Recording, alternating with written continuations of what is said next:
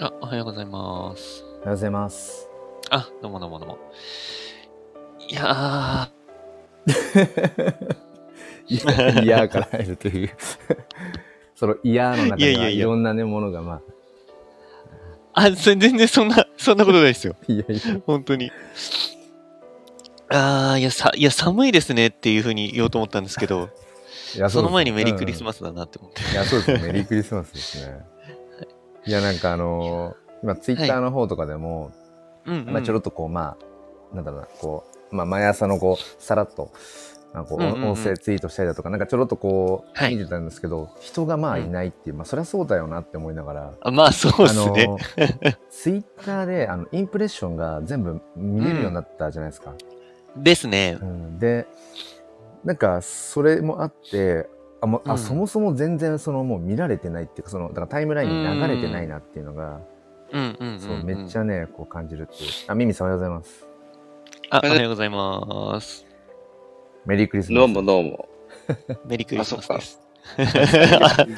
そうだった。いや今ねチョークさんに言ってたんですけど、まあツイッターとか、はいはいまあうんなんかちょっとこう今見てたんだけど、なんだこう、うんあでもう朝一のこうツイートとかもしたけどなんかもうその全然そのインプレッションが出ないでそのインプレッションはね表示されるようになったじゃないですか、もうお互い見れるようにうん。ああ、なんか左下ぐらいです。そうそう左下にだからなんかうん表示っていう名前で出てますね。うんなんかそうだかうんら、うんうんまあ、タイムラインに流れたっていうか、まあ、要は一応目に入ってるっていうの表示されてるってことか、うんだからそのフォロワーとかの、ね、まあ、あれ表示されるようになってぶっちゃけ個人的にはなんか、まあ、ありかなとは思っていてなんていうのかな、まあまあまあまあ。あのそうですね。今まで結局、まあ、うん自分でアナリティクス見に行けば、まあそのインプレッション見れたけど、なんかその今までそのいわゆる「いいね」だけでしか判断ができないというか「いいね」とかリツイート数みたいなう、ーん。確認するあなるほどね術がその、うん互いにね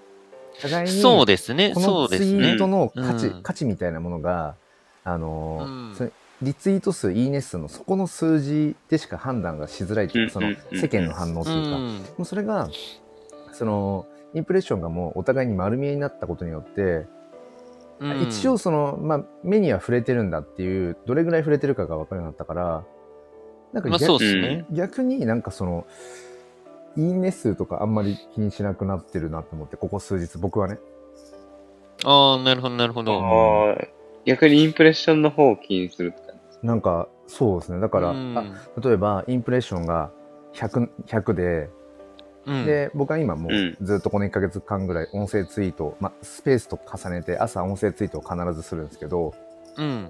じ。あのじゃじゃあインプレッションが100ってなっていて例えばその中で再生が16回になってたら、うん。あうん。 100人の一応まあ100回表示はされてるだからタイムラインとかで一応見てはいるだからまあ流れていく含めて、うんでもその中で、あうん16回それが16人が1回ずつなのか あ何かわかんないけど、うんまあまあまあまあ。うんあの再生をしてくれたんだっていううんことがわかるから、なんかよりこの16人にすごいこう感謝ができるっていうか、なるほど、なるほなるど。ほどね。でさらに「いいね」が例えばそこで2とかついてたりとかしたらあううんん。聞いてくれて2を押しあの「いいね」を押したのかとりあえず「あ音声ツイート興味あってんな頑張ってんないいね」なのかわかんないけど、うんなんかそ、の要は結局「いいね」とかって押すのってもうワンステップあるじゃないですか。そうですねう。ん確かにね。だから、うんみ見たよ共感して僕もあるあるけどなんかインフルエンサーの、うんまあ、いわゆるこうツイートとか見てあのーなんかその、うんあなるほどなって思ったけど別にわざわざ「いいね」押さない時とかもあるしうんううんんうんだから共感したからといって「いいね」を押すとは限らないっていうか、まあそうですね、そうそうそう本当に。うんうんいや、だからいろんな意味があるとは思うんですよね、あの、うんいいねに関しては。いいいいねは特にあ。そうですうね。んうん。うん。だから、そうそうだから音そ声、うね音声発信なんかも特に、うんなんだろうな、まあ、スタイフは割とこう、まあ、友友人だったり横のつながりで聞いていたりとかするから、例えばね、みうんみみさんの放送き配信聞きましたしたらなんかまあいいねを押したりとかっていうのは、まあ、うん意。識してそういうのあるんだけどあの聞いたよみたいな意味で、でもなんていうのかなうん例えばボイシーとかで、どっちかっていうとボイシーって一方通行にあー聞けるだけだなるかほら受信に近いからあっちはどっちかっていうとうんそうするとなんかわざわざその、いいね、一個一個押していかないみたいなとこもあるうんし、でも毎日聞いああ、ま聞あいてるみた確いかな。にな。だから、うん。なんかやっぱその、いいねって、いまいちこう、不確かというか、うん、でも、僕らはその、いいねの数とかうでん、あーなるほど見てなるほど見てしまうところがあっうたりするん。から、なんか、まあ逆にどれぐらいの人が一う応んうんうんうん閲覧、閲覧というか、まあ、そうかそうかそうか。ツイートうをん細かく見またあ流れてるるんだろうなっていうところですねそ。うそうそうだからうん。それ、逆にインプレッションだけでもいいんじゃねみたいな ことを。いいんじゃないかみたい逆にな、精神衛生上は。逆に、だから、なんか、みたいなよっぽどそこ で、あの、共感したようだったら、あの、うん。リプに書いてくれればいいっていうか、そうっすね自分もリプに書けばいい。うんあの、共感しましたっていう一文でもいいし、うんいやいや自分はそうは思わないなって、まあ、ある建設的なあのクリティカルシンキングとして、そういうコメントしてもいいと思うし、だからなんか、ううう僕らはその「いいね」というボタンになんだろうな、いろんなあらゆる解釈を委ねすぎてないかって思って、だからもうむしろうん。あのインプレッションまあリツイなるほーどトね機能、リツイート機能引用リツイートはまああの必要だと思うけど、うんうん、なんかうん。そう、インプレッション数だけでいいんじゃねみたいな、なんか、んなんかそこで何か心動いたうん感じたものがあるんだったら、なんか、うんリプに入れりゃよくねみたいな、ちょっ とね、思ったり思わなかったり。なるほどですね。そうそうう。んまあまあそうね。あのー本当に SNS って、その数字を特に、なんだろうな、もうほおそらく生理的に気にしちゃうんううんものだと思うんですよね。うんうんうん。うん。だからその中でインプレッションっていうものが、なんだろうな、僕は結構、うーん、なんだろう。どちらかというと、さらにこう、なんか気にしちゃうのを加速させるんじゃないかな、みたいなうん気持ちでいたんですけど、うんうんでも確かに今の黒さんの話聞いて、うんあ、そういう受け止め方もあるんだなっていうのはうんなうんうんんとなく思いましたね。う。そうんなんですよね。だから、僕その音声ツイートとか、あと、はいはいはいその、自分の今やってる炎の写真ジェネの、えっ、と、うんやつとか、こう動画でツイートすることとか結構あるんですね。自分の発信を動画に込めるっていうか。うんで、。そうすると、なんか、全体的なそのインプレッション、表示された、で今でいう左下うのんインプレッション数と、その、音声なり動画の再生数がまた表示されて、うんでうんなおかつその「いいね」とかリツイート、まあ、リプとかっていうなんかそのどれぐらいの人にどう反応があったかとかどういうふうに受け止められたか刺さったかみたいなことがよりこううんいろんな数字で見れるんですよね、動画とか音声にすると。はいはいはい。さらにそのなんかその本当にポチッとしないと回数に入らないみたいな。ああ、なるほど、なるほど。そうだからうん。えっと、表示数、えっと、インプレッションがさ例えば3000になってても、うんえっ、、とそのじゃあ炎の写真ジェネのこうなんかど動画っていうかそれの例えば再生数が100回だとしたら、まあ、ポチッとして再生したのは100回みたいなうん。ことがわかるからなんかその、うん。そうどれぐらいの人に、まあ、その要は届くっていうか目に届いたけどもその中でどれぐらいの人に刺さってるかとか興味を持ってくれたかがなんかよりうん。方りするからなので自分は結構そうなんていうのかな、まあ、ど動画とか音声でなるほど、なるほど。あえてツイートすることはあって、うん。う。うんだからなんか、あんまりだからいい、結構その辺の指標にもなりやすい、そうなんですよ。だからあんまね、いいねの数、あんまりこだわらなくなったというか、特に NFT を始めてからは思いますうね。ん、なるほど、うんなるほど。そうそうなるほどね。うんうん。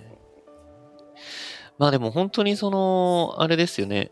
月並みな言葉ですけど、うんうんイーロン・マスクがうん、ね、CEO になってから、うんうんあれ、もう、もう一回退いたんでしたっけもうきっと今、今そうじゃないですか。で、なんか一回、もう、そのもう違うんじゃないあ、もう違う。ももう確か違いましうたっけ、退いてるのか。でもなんか結構、うん、すごいスピードで変わってきてるなというのはなんとなく感じますけどね。うんうんううんんうんうん、ツイッターが。うん。まあだからなんか、そうですね。まあその辺はなんかどう向き合っていくかみたいなところもあるなと思いつつ、うん、まあでもなんなるほかど、なるほど。もうなんかそうやっぱ NFT 始めてから特に思うのはう、うん。うんん。本当に届けたい人がいるんだったらその人に直接メンションでよくねっていうなんか、ううんん、DM。で、うん、一本やればよくないとかそのディスコードの中でまあそれがね、うんそのコミュニティ的なものがあるんだったら、ディスコードがあるんだったら、ディスコードでメンションでいいかなみたいな。なんか、まあ、多分 NFT 問わずだと思うんですけど、うんこの、やっぱツイッターの、その、うーん、なんだろうな、使い方って言っちゃうとちょっと生々しいかもしれないんですけど、うん。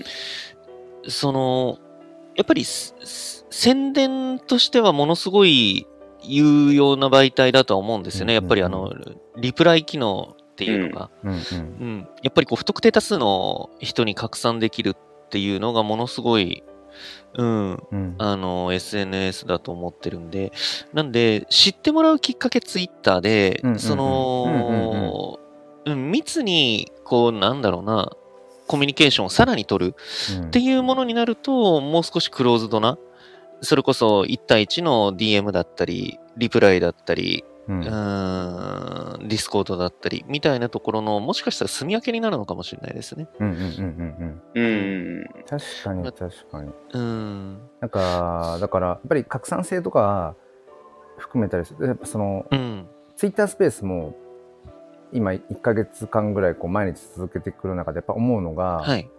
うんなんか、なんていうのかな。その、やっぱり拡散せ、あと突発的に新たなこう、人と出会うっていうのが、すごいやっぱ音声、あツイッター Twitter スペースってやっぱあっうたんから、その、うん例えばうん例えば僕がじゃあスペースやってます、その時に、例えばチョークさんが来てくれましたってなったら、うんチョークさんのフォロワーの人に、僕のそうで開いてするねスペースが、通知こうそのうあれが来ますもんね。上に表示されるようになるっていう、だからどんどんどんどんこう、うんいつもと違う人が来てくれれば来てくれるほど、うんそのうん。自分では普通普通に過ごしてたら出会わないような人とこうつながるきっかけとかが生まはれいたはりいとかはっいてはいい、う確かうにんそそうれではやっぱりうんツイッターってめちゃくちゃ強いなと思うし、うんすね。だから、なんかまあ偶発的なというか不特定多数への、まあ、広告効果っていうかマーケティングとしてはやっぱりツイッターが一番使いやすいっていうのはやっぱりうなずけるよなっていうだから、うん、ツイッターでやっぱりそうやって、まあうーん偶発的なこうそういううーんリーチを狙いつつ、でつながった人にピンポイントで届けたい何かがあれば DM したりとか、なんかその、うんディスコードの中でメンション飛ばすとかなんかやっぱりいろんな、うん、一辺倒のそうですじねゃなくてっていうのはうん。だから例えば昨日の話なんですけど、あのうん毎月その自分の NFT フォトコレクションのホルダーさんにあの白黒の白黒の写真 NFT をこうドロップしてるんですね。ああ、はい。でおこれー何度か実 実験っていうかなんかあのツイートするだけあのホルダーさんにうん今月はこういう写真あの NFT を送りましたよみたいな、まあ、通知をあうんツイートを必ず毎回するんですけど、うん先月はそれツイッター上でツイートしただけなんです、まあ、全体公開で。うんはいではいその時っていうのはホルダーさんの中の本当にだから2人2人3人ぐらいがうんあの気づいてこうなんだリプしてくれる程度、うんなんだけどなんかその前の月とあうとんうんうんうん昨日は、えー、ともう DM で一人一人にそのツイートも送りながらあのご確認くださいっていうのを、超手間だけど送うっん。たら、うん。当然やっぱそのそこ気づいてくれて反応してくれるわけでうん。だからうんなんだろうな、なんかそのああ、なるほど、なるほどやっ。ぱり全体公開だけだと本当に届けたい人には届かないなっていうのがやっぱ思うの、いや、まあ、なるほそうどねでとすあね。とはうん。 DM で直にその、送りましたんでだけだとそれ以外の人に伝わらないから、やっぱりだから、うん、 両方がそ必うそうま要そあ、です。う両方やった方がいいってことね。ううんん。っていうのはねすごい思いますよね。そうですね。ねねまあうん、タイムラインがものすごい早いですからね、やっぱり。うんうんうんうん。うん、シャーって流れちゃううよん。ね。ね。そうですよね。流れちゃうは流れちゃいますよね。ううんん、だから自分はこうなんか発表してるつもりであったとしてもうん全然こうなんだろうな届いてないというか、うんうん、そういうことって多々あるだろうなっていう、うん、気はするから確かにその DM との併用っていうのも、うんうんそうですねすごくいい気まあ、がテすキる、ストで読まれてないってことなのかああでもワンチャンあるかもしれないですよね。画像とか動画が逆にあるから。うん、うんだ特にそういう流れだよ NFT ってなると、もうほほぼほぼ、その、テキストだけの方が珍しいまであるじゃないですか。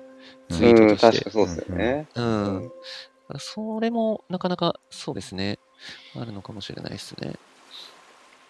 うん。逆に、黒さんってどんな感じなんですかそのタイムラインはどうやって見るそう、そかにもそも僕自身が、うんう。んツ。イッターのタイムラインから何か、その、あんまり得よう、得ようっていうか、キャッチアップしてないんだはいはいはいかはら、なんだなろるうなほどね。本当によっぽど、あの、追いたい人はもう、なんだろう、直に通知にしてるから、い。うんうんうんうん。ああ、そういうことか。そう、こっちから、その、取りに行かなくても、うん、なんか、そう。だ から特定の人は必ずなる自ほどなる分のほどキャッチアップ、あこの人は絶対こぼさずキャッチアップしたいっていう、まあまあ、だから、まあ、ほとんどインフルエンサーですよね。インフルエンサーう。うん。今の人たちはもう通知にしちゃってるので、あのーそう、タああ、イムそラっかそっインか、そっか。タイムラインそっ上でちねわざわざこう、わーって見ていって、みたいなことを基本的にしないくなっちゃってますね。あとはだからもう、うん自分の主要な関わってる、例えば NFT のコミュニティとかって、やっぱディスコードの方ううん。のメンションとかで行っちゃうから、うんうんうんうん。なんだろうな、はいはいはいやっぱりそれって NFT とのまあ相性なのかわかんないけど、やっぱりツイッターのタイムラインがやっぱ弱弱いかな自分にとってうんうんうんうん。すごくやっぱ薄くなっちゃってるかなっていうか、自分から取りに行くことはやっぱすごく減ったなっていう。ああ、うんなるほど。あとなはるほどややっぱりどうしても、なんだろうな、仕事とか育児とか、なんか家事に追われてる中でだと、うん画面を注視してこう、何かするっていう、やっぱ時間が全然ないので、うんやっぱりうんながら聞き、耳からの情報が一番自分にとってやっぱでかいので、ああ、なるそほう、ど。だから、なんか、うんうん。そうほとんど情報はやっぱ音声から。で、しかもその音声っうんてそのやっぱキュレーションの効果っていうか、あるから、うん、で、その喋ってもらっちゃった方が早いって結構思うのうんで。なるほど、なるほど。こ のこの例えばはははは。NFT プロジェクト今こんなことしてるとか、いついつこんなことみたいなのって、なんかもうテキストで読むよりも喋っちゃって、しかもそれを1.5倍とか2倍とかでバーって聞いちゃった方が、はいはいはいはいはいはい。っていう体に今もうなっちゃってるので、うーん。なんだろうな、あの、どういう情報が流れてくるかわからないっていうそのタイムラインに、その時間をもう委ねている、なんか、効率の悪さみたいなことを今自分が感じちゃってるから、はいはいはいそれははいうん自分の立場で考えたら自分が、うん。なんだろうな、ただツイートを全体公開でしたところで、そりゃまあ届かないよねっていう。ことを感じるのでなるほどね。ただワンチャン、意図しないっていうか、まあいい意味で意図していなかった人に届く可能性もツイッターあるから、そっちでも。もうん。やりつつ、でもなんかテキストベースだけじゃ届かない人もいるから、音声でもやり、うん動画でもやり、えっと、スペースも開き、うんで DM でもやり、ディスコードでもメンション飛ばしてとか、あとこのスタイフでもやりみたいな、なんかいろんなやっぱりうんん分散させるようにっていうのはありますね。なるほどなるほうど。んはいそうするとやっぱりそっかそのツイッターのまあ向き合い方みたいなところはうん本当に眺める程度っていう感じなんですね今黒さんにとって。たまにちょっとこう、だから一通り、あの、タスクが終わって、あ、それでもちょっとなんか今、うん。時間あるなみたいな時にようやく、はいはいはい。あのタイムラインを見れるっていう、しかもなんかあのリストとかで見たりもするので、リストも作ってるのではいはいは例いえばはあい。の写真関係 NFT フォトグラファー関係の,、うあん。のツイートだけを見るリストとか、はい。う。うんん、なんかあのここ最近だとあの僕あのスーパーノーマルっていう NFT 買ったんですよははは、いはいはいスーパーノーマル。あ、マジっすか知らないっすね。あのースーパーノーマル。まあ、ちょっと遅いのかもしれないけど、えっと、うんうん今年の多分1月あ、そんな前からあるんですか結構多分早くてあの韓国のあのイラストアーティストのあのジプシーっていう人がほうほう。あのへーイラスト描いててで8888種類のそのまあなんかラグジュアリーブランドみたいなところのポジションなのかなっていう、うんう。ん、多分ねなんか見た絵柄は多分見たことはある人多いんじゃないかなと思うんですけど、うんそうそれを分なんか前からちょっと欲しくて、うん、うんなんか絵柄も好きだし、なんかその、ちょっと世界、世界的なプロジェクあト。アイコンにしてましたよね。あそうそうそうそうそうそう。なるこほどこ最近アイコンにしたりそうっしすよてねて、で、うん。うんうんうん。今年のあ、これなんだ。 1月、2月ぐらいかな。150万で取引されてましたね。当時のレートで。えー、そうなんだ。そあ、うすごいっすね。それを、えっ、と、へー2週間前ぐらい、だからクリプトークやった次の日ぐらいかな、前回の。にうんうんうんうん6万くらいかな。 なんか、だいあぶま結構やっぱり、あ、うん、うんうんだいぶ下がってますけど。まあまあでもそうっすね。だいぶ下がってますね。そはう。あ。で、なんか、はあ今何の話をしていて、その、そそれは何で知ったんですかうん。それはね、なんか、何だったかなどういう経緯だったかわかんないんですけど、インスタなのか、うん。なんかいろいろその NFT を始めた今年の2月ぐらいに、その、どういう NFT があるのかなみたいなので、例えばそのなんかね、NFT 関係で発信しているインフルエンサーとかのこう、ウォレット見たりだとか、なんか多分してる中はいはいはいはでい、あ、なんかこの、うん、え、まあ、単純に絵柄好きだなとか、あとなんかコンセプトも、なんか国籍、性別、人種にとらわれないみたいな、まあ Web3 的な、うん、のとかで。まあ確かにそうっすねんって思ってたけど、なんか、ラグジュアリーブランドって言ってるだけあって、やっぱすっごい値段が高い。うっん。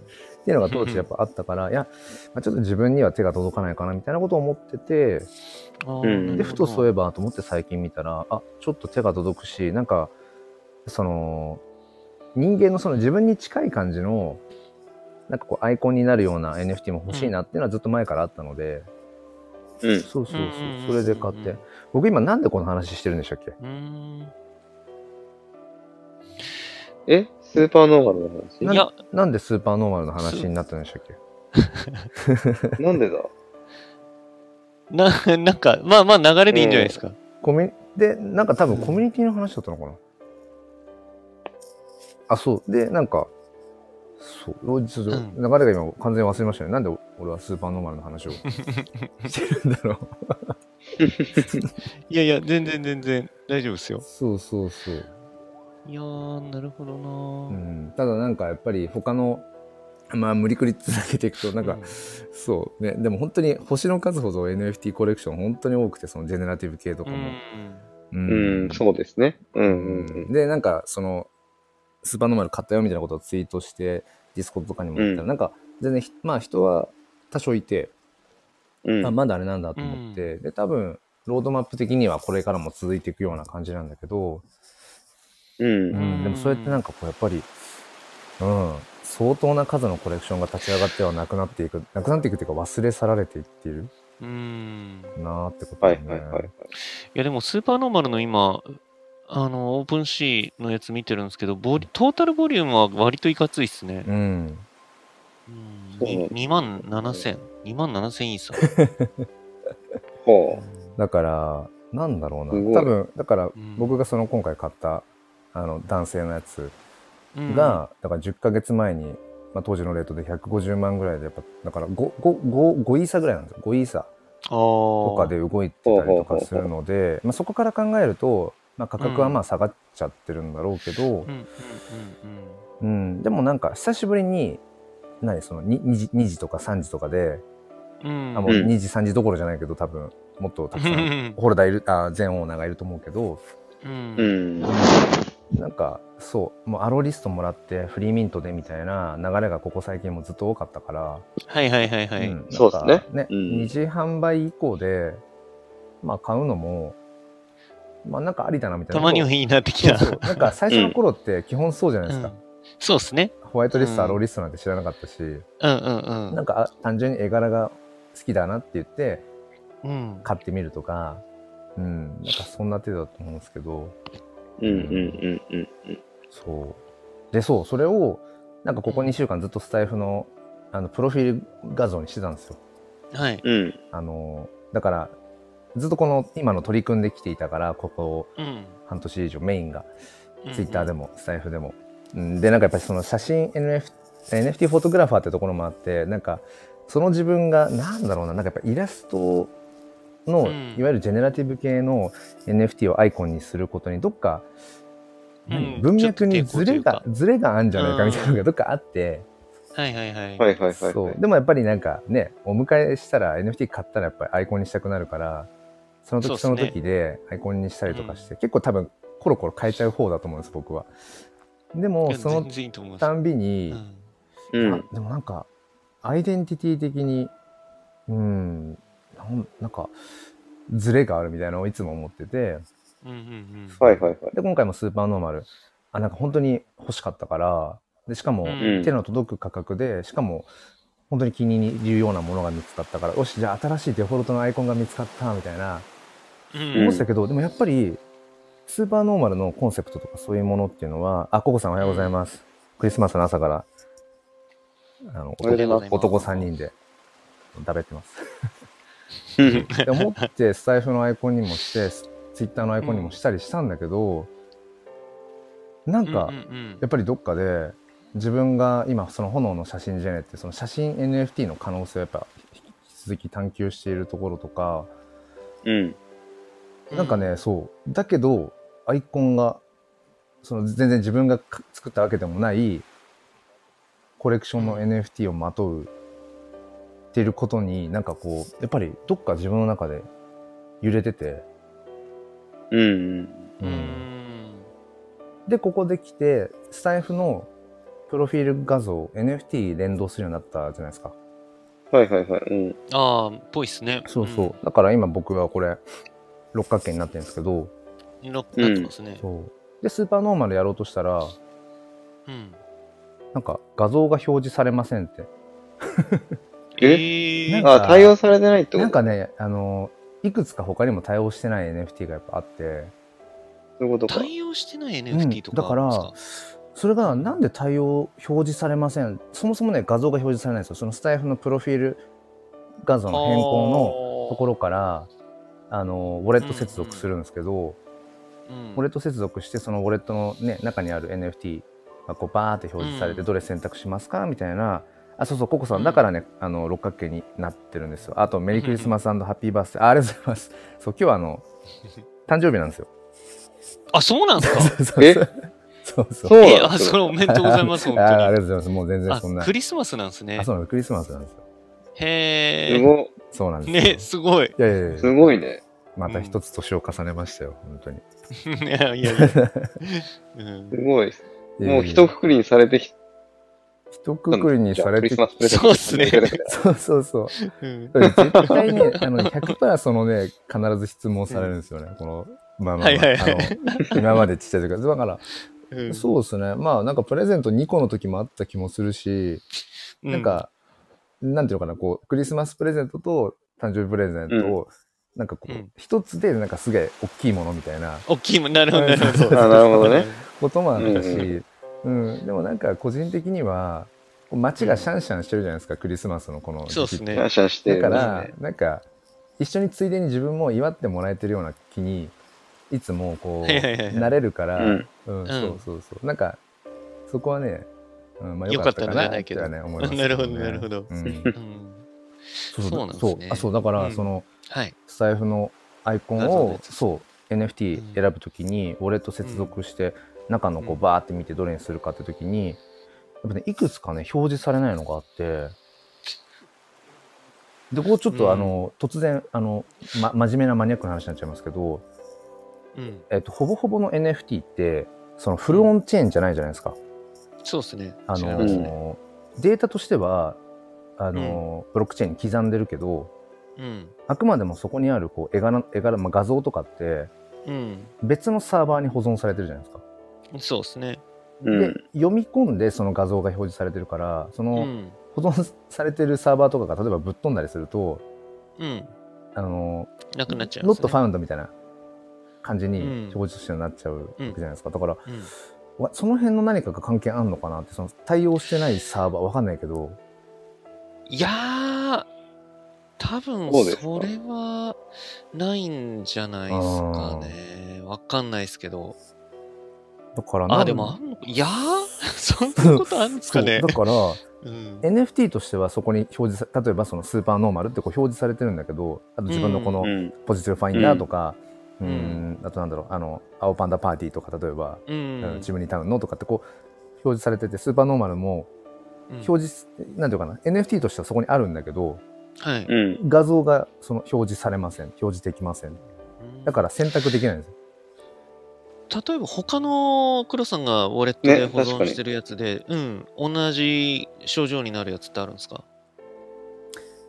試してなかったです。ああ、全然全然。あの、そう、えっと、大体のやつがハードウェアウォレットに入れてるので、レジャーナノの方に。うんなのうんで、そのレジャーナノと接続をして、レジャーナノの中を見た、見てる状態しか今はまだ知らないので、メタマスクウォレットとはね、まだ接続してないんですよね。うーん。なるほどねメタマスクウォレットで接続して、その中に入ってるな NFT で表示されないものもあったらう、ん。なんかうん根本的なねそうっすね。問題があるのかもしれないですよね。逆にレジャー7の中にあって、うんえーっと、設定できるものもあったりもするんですかね。あ、ほぼほぼがね、ほぼほぼがちゃんと選択。この、今、僕がアイコンにしてるこの白石霊も、レジャーなのの中にあ、中にある NFT なんですそこよ。も。なるほど、なるほど。はいはいはうい。んううんーん。ってことは、保存先ではなさそうってことなんっでてすかね。ことですね。うん。うん。で、この、もうマニアックすぎちゃって、ニッチすぎちゃって、その、はい。自分でもツイッターの方でツイートしても思ったんですけど、その、スタンド FM のプロフィーうルんアイコンをん NFT にできるようになりましたと。で、さらに、うん。その、ハードウェアウォレットと接続してアイコンを変えようとしてる人多分ほぼほぼいないと思うんですよね。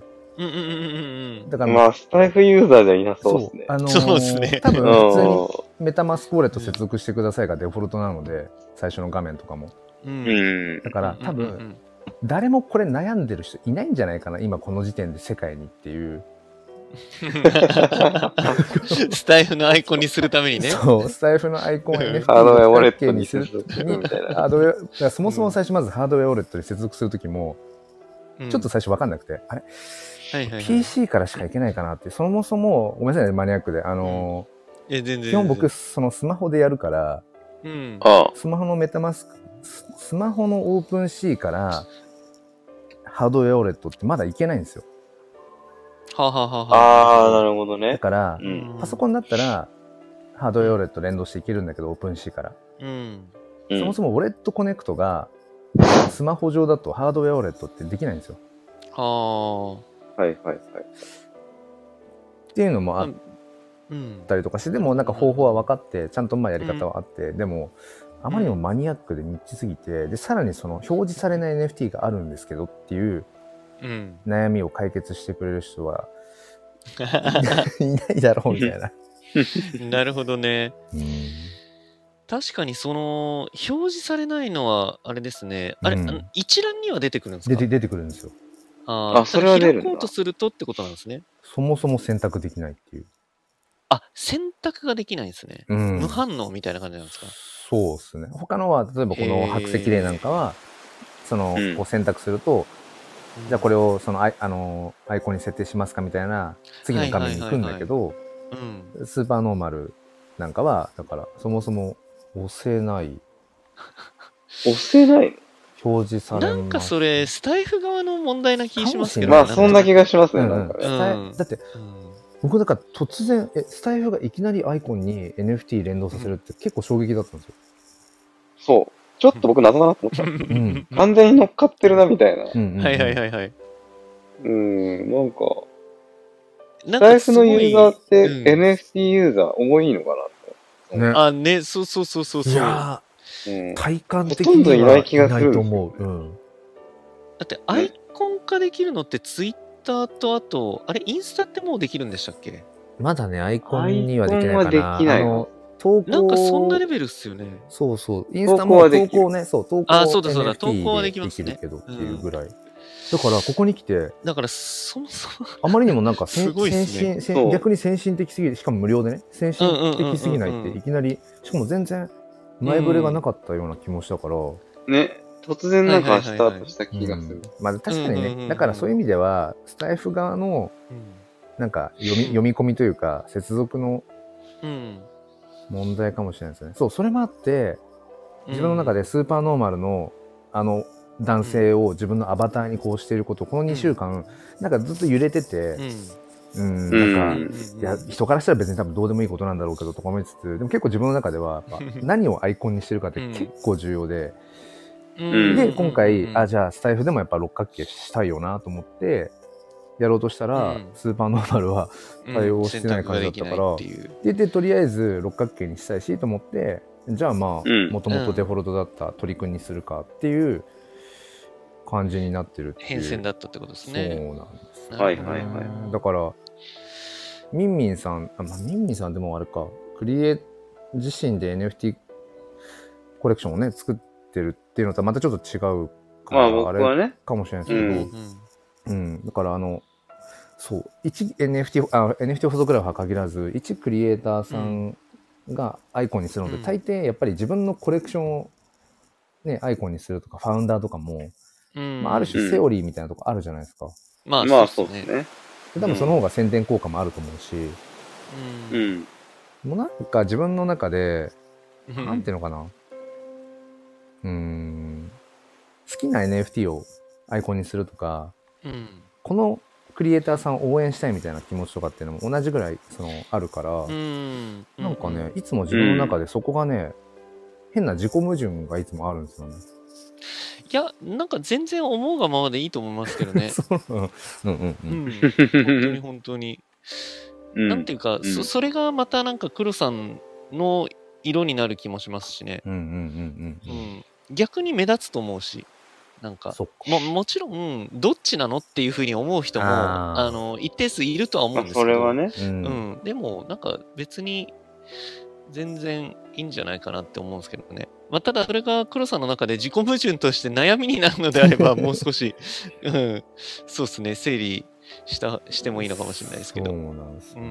うだから、なるほどっす、なね。んか自分の話ばっかりになっちゃったらあれなんですけど、その、いい、全然全然。いいえ。炎の写真ジェネが今、まあなんかこうんう、割とこう面白く、まあ、うん、やれていて、うん、でそれこそその、まあ、PFP が全てじゃもちろんないっていうのは分かった上で、うん。でもなんかその写真 NFT でもその PFP として成立しそうだよねみたいなうん、のもちょっとこの炎の写真ジェネってなんかやっぱどっかあって、それこそこの前もそのスペースやった時にホルダーさんがたまたま来てくださって、うん、あ違う第2弾だ第2弾の15種類の火の鳥をリストして、まあ、それもまあ全部、まあ、売れたんですけど、うん、その時とかにホルダーさんがこうバーって来てくれてみんなこの火の鳥のアイコンにしてくれたりとかしてああ、いいでっですそのね時にやっぱりジェネラティブとして展開してるからなのかそのやっぱコミュニティ感がめっちゃ出るんですよね。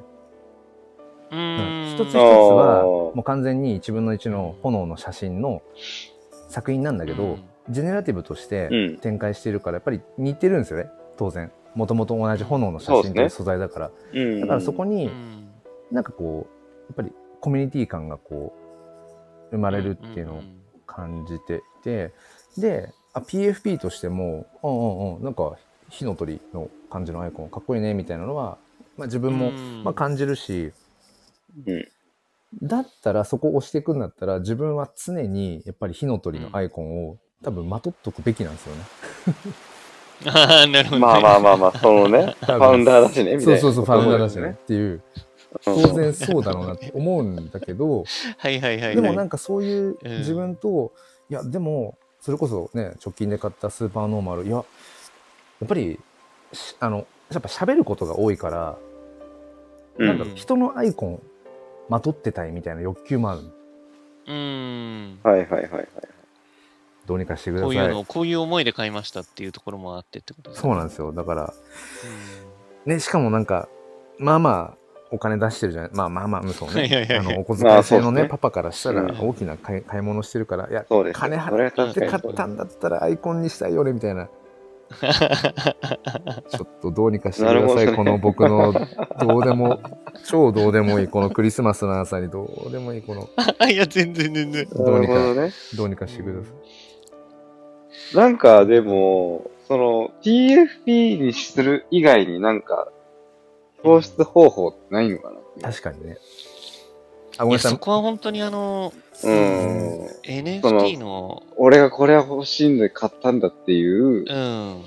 まあそれの一、あの一部のアイデンティティの表出だと思うんだけど、うんうんうんなんかでも PFP っていうのは結局1個しか設定でうきん。ない。そうなのね。まあ、まあヘッダー画像にするのもなんかちょっとね、そうですね。なんかそうで変じゃないすね。そうです変っていねう。かうん。うん六角形にできるんだったうんら、何なね、のそこら辺で PFP でしょっていう感じます。そうなんですよ。だからその、そこもね、あの、ややこしくなっていて、あ、僕、まさぽさんおはようございます。言ったっけ言ってない。あ、ごめんなさいあ、ね。おはようございます。浜田ポンさん言ってないね。おはようございます。そう、あの、うんツイッターブルー登録がくしくもできていうるんことによってそのう NFT、んイーサリアムチェーンのものを使うと六角形になるっていう、うん。う ん。それもねまたややこしくしてるんですよねなんかちょっと、どやれるじゃないですか、六角形になってたら。なんか、まあまあまあ、そうっすね。はいはい六角形になってるみたいな。それもね、またややこしくしてるんですよね。で、あの、ちょっとももっとすごいこじれたこと一個いいですか本当ごめんなさいね。あの、もう有名に謝っておきます。すよ。これね、スーパーノーマル、あの、う。うんん。縦長なんですよ。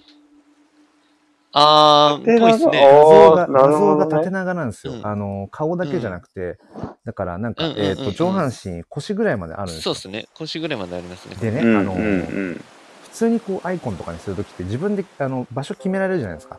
丸の位置うんを。うんうんまあそれはどの、あまーそうかディスコーそドうかでもインスタでも何でも、スタイフうでも。ん。でも、ツイッターでこの NFT アイコンとして選択しようとすると、もはうい強制的決めに、らんないんすか強制的にど真ん中、ここ六角形ですよって、そうなんだも。あ強制的そうなんにだトリミングされるんですよ。んそそうすると、、スーパーノーマル縦長だから、うん、一番切り取ってほしい、その何、顔の中心にはい顔の行部分かねなくて、うんちょっと下のあ喉ら辺が中心に来て六角形になるんですよ。なるほど、だなからるほはあど。はそしてあやはっと変えた憧れのスーパーノーマル。しかもこうちょっとやっぱり男性のアイコンで行きたいって最近思ってた。よしってツイッターブルー、ツイッターのとあのうん入れたら、ちょっとずれてると思って。うん。ちょっとずれてるみたいなちょいやっと中心でもそれは気になる中心ずれてる それは気にあ。なそれるはわ。気になるなぁ気になりますよね。そう。んと時に、と時に僕の中で、こう、うわあ、あ、なんか前からすごい欲しかった。あしかもその中でさらにこう、なんか本当に一目惚れぐらいでいいのがあって、しかもちょっと自分の好きな服とか、なんか髪の感じも似てるしみたいな、んもうマんックスまで行って、ツイッターアイコンをした瞬間に、うあんれずれてるの時の、あの、うん一瞬ものすごいこ落れは胆。ショックだなぁ。うんうんうんこのショックをね、ずーっとこの2週間言いたかったんですけど、うん。それをい、やでもそれはショックですよそれを本当すぐに。にキャッチしてくれる人は、うんいなかったんですよ、この2週間。言える人がいなかったろう。 だから言えてよかった。よかったよかった本当に。いそれもあって、また、だから揺れてやでもそういう悶も々ととしたものがね。そんう。それもあっ。てる揺れたんですよ。なるほどなるほどまたあの、よねだからこの揺れ方がすごい、なんか、こじれてるなと思いながら。うんうんそうん。う。いやまあこじれてはそこまでではないと思いますけどね。アイコンはすごい重要だと思いますし。うん。うん。いや、でも嫌でしょ。ずれてる。い、やうん。なんかちょっとずすれてるんごでいすショよ。ックですね僕もそれだったら絶。対嫌だもんだって。うん。そうそういうのもあすごいショック。で、その、まあ、結局このこり、ここの取り組みなんかも、六角形に、えうんいつも自分が出すその NFT フォトコレクションうんまあ今の炎の写真ジェネ、まあ、第1弾の時はちょっとあまりそれ考えずに横長のまま出してしまってちょっと失敗したんですけ ど、あの、うんまあ、第2弾からはちゃんとこう正方形正で、方形でで真ん中あにのそう、六角形にしたアイ時コンをに、置いてみたいなね。あの、自分でちゃんとこう、なんていうのかな、六角形に一回切り取ってみて全部いつも自分のうん、コレクションを出すようにしてて、そのずれることの気持ち悪さを自分が知ってるから前から、うんうんうん、うんうんだからほとんどの人がツイッターブルーはまだ登録できてないけど、うんね、おいおいそういうふういにずれね、ねなった時うんに、ずれてんじゃんってな、なんか、したくないうんっていうのがあって、うんだからやっぱり自分で作ったなんかアイコンの方が当然それはしっくりくるよねっていう、うんうん、なるほど、ね。なるほど。そうなんですよ。こんな感じででね、も揺れて、る。そうね。そうあのなんか僕トリミング箇所うはん設定できないんですね。ね、それは本当に意外でしたね。うん。そうなんですよ。うんだから、せだからそれがわかんない今後微調整がされていくのか、それこそ今イーサリアムチェーンの NFT だけだけど、うん。ポリゴンチェーンとか、うんソラナチェーンとか他のチェーンも対応していったりとか、うんまあね、することはまあ全然あると思うし、うんうんううんん。だから今だから本当にニッチであアーリーなたまたまねそのそういうギミックをまあまあまあ、伝だとは思いますけどえね。るからこその、なんか、うん、悩みっていうかうん、うんそうね、そうね。うん。い今やだからそ微うそう笑ましい思い出になると思いますよ、本当に。そうなんですよね、んそうね。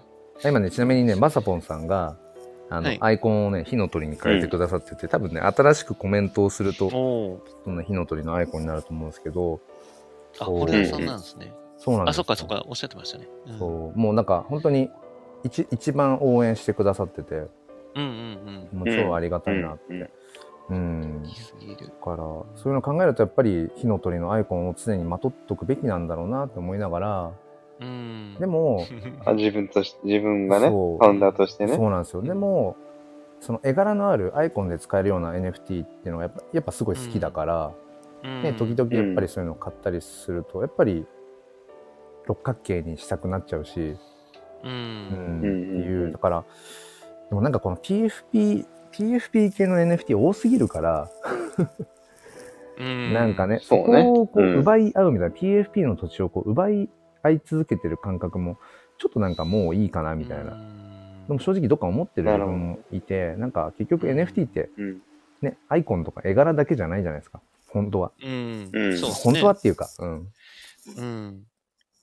そうそうね。だから、すうーん、その PFP 以外の使い道っていうものを、ねそれこそ、なんだろうな、うーん個人的な活動で、まあ、個人初の活動でど、うんうんどこまでリ、なんだろうな、リーチできるかというか、うんその点って本当に今後の課題な気はするんですようね。んうんうんその、うんなんだろうな、ユースケースってよく言われるけれどうんも、うん本当にうんその、PFP 以外できちんとうんユースケースが、あのもたらせることができるのって結局今のところなんだろう、うん、横のつながりだったり他のジャンルとのなんかこうつながりがあって初めうてんうんうん。達成できるものが本当に多いと思うからだからその辺がなんとなく課題だよなっていうふうには思ったりしますうんうんね。例えばなんかチケット化するっつっても何のチケットなのっていう話にもなるしうん、ううんん、はいはいはい。うん、やっぱある程度の人の集まりが必要なのもあるし、うんうんうう。んん、だから本当に、なんだろうななんか考えていきたいところはありますけどね、その辺のは。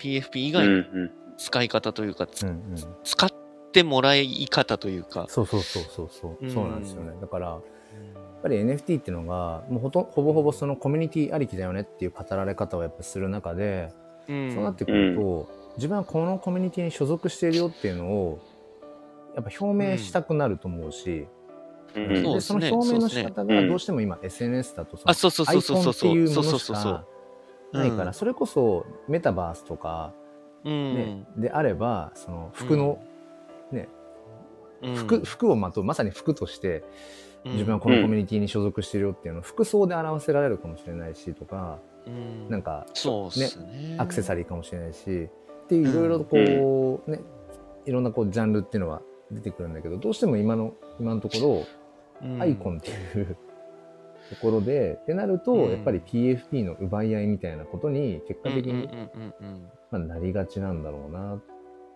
まあっていうそのうはねっすねそうはっいすねはいはいはい。まうーん、そうね。あと、PFP も、そのコミュニティっていう側面は、本当に一番色濃く出るとは思うんですけど、うんうんやっぱあとはデザインの、うん、す好きうんうんうん好みっていうのもすごくあるから、うんそうなんですよねそういった意味だと確かに奪い合いになっちゃうのかもしれないですね。そのコミュニティってなると、どちらかというと、本当にそこにコミットしてるかどうかだから、うんうーん、なんとなくその、奪い合いというよりかは、もう居心地のいい場所のうんを見つけたもん勝ちみたいな感じだと思うんですけど、その PFP とかになると、やっぱりかっこよく見せたいみたいなうねんう、んうんうんうん、ところが出てくるから、まさに奪い合いみたいなイメージはあるんだですけど。からうんこのコミュニティのプロジェクトあまあプロジェクトとしてのその方向性とかこのプロジェクトを応援したいなとかあのうこんのコミュニティのこう理念とかコンセプトが好きだなみたいなところが合致してても例えばじゃあそこが出しているあのジェネラテそうそうそィうブそう系の NFT の絵柄はちょっとアイコンにするにはちょっとなっていうズレも生まれることってあるしなるそうほどね。あっすねああとはなんかー。絵柄としてアイコンにすごく合うな自分は好きすごく好きなんだけどうん、あんまりそのコミュニティには別に行かないなみたいなああ、はいはいはいはい。うん、そうですね。とかもあるし、うなんかね、うんいろんなやっぱり要素が NFT ってまあ面白いことだと思うんですけど、う。うんんうん。ね、織り交ぜられてるあ本当だなまさぽんさん。えっとまさぽんさんうん。そあうですね。今これまさぽんさんがこれなんだ六角形にするとジェンゼロもずれる真ん中にできない縦長もあ縦長も縦これなんていうの縦長うんも縦短も 同じことが言えるということですねどうにかしてほしいねそうこれ今まさぽんさんが多分スタイフのアイコンをにうん NFT を今紐付けてくれてでえっと、その僕の炎の写真ジェネレート、今、その全部で30あ種ー類あるんですけなど、。るほ最初の15種類を、あそのジェネレーションゼロ、ジェンゼロっていうふうに後付けで設定して、うんうんうんうんううんんで今後そのジェネラティブとして、まあ、また15体ずつとか増やしていこうと思うんですけど基本的にその、ジェンゼロの15種類の火の鳥をうん今後、えー、と写真のあのレタッチ機能の多重露光写はい真はいをはい2枚以上重ねていくっていうのを、うん。その技法を使うことでまた新しい火の鳥をまあなんだろうな、うんあ生のんでいく偶発的的に、まあ、無限に作っていけることが分かったので。うん。あのまあ、それをしていく時の、まあ、最初の15体っていう意味でジェンゼロなんですけどこのジェンゼロは、うんだからあんまりその PFP にするとかなんとかみたいなうん深く考えてなくて、もう思いつきでパンってやってるので、撮った時のまんまの横長のアスペクト比で出しちゃってたから、うんううんん。そうそれでなんかあの丸に切り取る時とかもちょっと収まりが悪いみたいなのがあって、うん。でこのこの前あの出したジェン1からはちょっと正方形にちょっとこうんうしたってところがあるんですけど、そうだからまさぽんさんが今うんジうんうんェンゼロをスタイフのアイコンにしたらすごい変な切り取られ方をしているとい うね確か下に。半分になってる感じでだすね。、からら NFT 画像を連動できるけど切り取る位置もね動かせるっていうまあまうあんちょっとね、まあマニアックな話ですけどいや、でもそこめっちゃ重要だと思いますけどね、うんうん本当に。いや、大事ですよ。うん、だっ、てアイコンって本当におしゃれですからねう。んうんう。うんん。本当うんに。そうなんですよねねパッと見買って、すげえ良かったと思って、ありえないですけど、んあの実社会だと、うんその、すげえかっこいいズボンだと思って履いてみたらハーフパンツだったみたい な、そんな感じじゃないですか。それやばいですね うん、確かにねい。やディスプレイだったら長かったんだけどみたいな。それちょっと、うんそう、だから、くるぶしまであったのにみたいなさそ。れこそ、履いてみたらハーフパンツだったみそたれいな。はちょっとやばいな。うんそうだからそれこそんなイメージですけどね、僕は。まあでもそうですね。うんうんそんな感じ、そんな感じうでん。そうだから、スーパーノーマルをツイッターで六角形にした時思ったのが、だったら、六角形っていう、その、まあちょっとこう、なんだ、どやれるうんのを一回取っ払って、もう、ただ画像選択で、そのスーパーノーマルの好きな位置に、うん丸になっちゃうけど、好きな位置でやった方がまだいいんじゃないかって一瞬思いましたもん。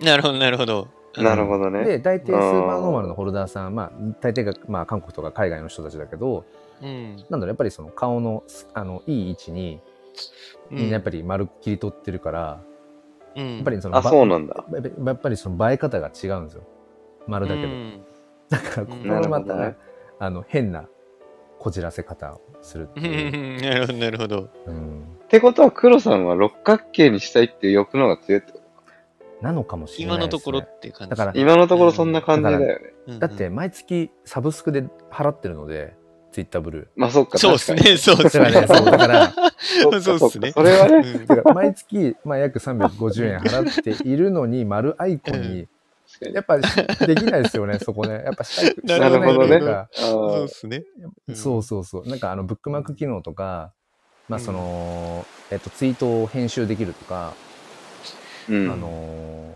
そう、そういう、そういういろいろ、まあ、ツイッターブルーの機能として活用できているので、うん。六角形アイコンだけじゃないんだけど、うううなるほど、なるほど。うんいやーでも一番目立つそこの六角形は、なんか、もう手放せないそうですねですよね、もうう。ん。はいはいはいはいはい。こじれてるんですよ。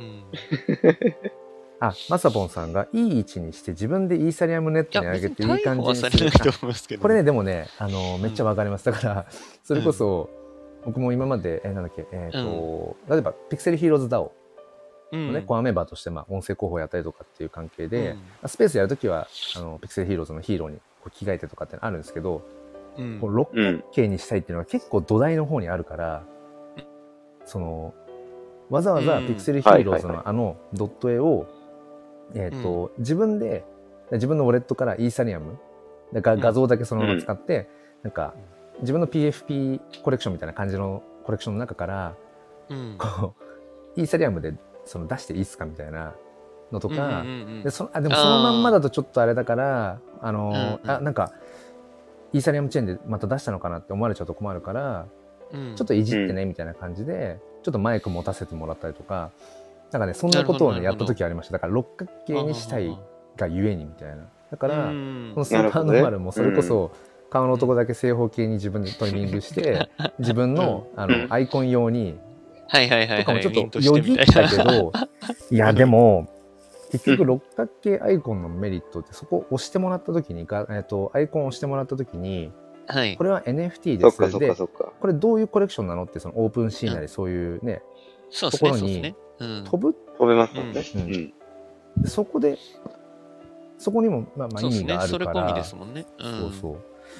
だからね、ちょっとえ、その、偽物やんってなりますそもうそんうねそうそう、偽物やんってなっちゃうので、うんそれちょっと不本意なんで、そうそいうや、ちゃんと持ってるよっていう、うんうんうんうん。この辺のね、なんか、なんだろうな、うんこじれる要因っていうのが NFT ってやっぱその、 まあ、僕ら人間でくくっちゃったらあれですけど、いろんな欲求あるじゃないですか。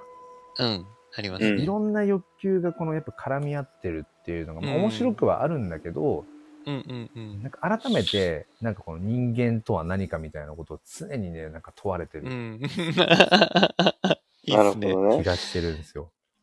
なるほど、なるほはあはあはあでもうよくわかんなくなっちゃったから、ど。うん。なんか本当に、まあ、ある種ニュートラルであるこの鳥くんうん。うん。に、結局今なってるっていう、そういうストーリうー。ん。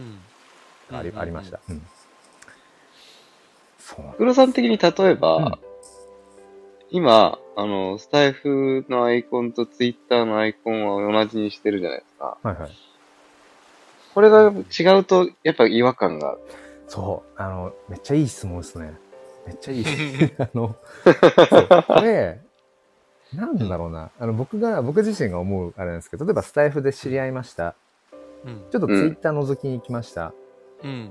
その時に、うん。なんか全然違う、まあ、ある種見せ方としてアイコンが全然違うみたいな人ももちろんいるんだけど、うん。ううん。ん。あと、例えばディスコード行った時に、うん。全然アイコン違いますみたいな人とかあもーまあ、多分それが普通だと思うんですけど、うん。どこ行っても一貫して同じアイコンにしてる人とかっていうのをたまに見ると、うんうんうん。めっちゃなんかね、こう、一貫性をそこに感じるっていうか、あこの人はうん、そうんの、うんプラットフォームが変わっても、土台にある、なんかポリシーみたいな、うんなんか一緒の、一緒なんだろうなみたいなことが透けて見えたりとかして、うん。はいどっちかというと、そっちでありたいなみたいな欲求もあるんですよね。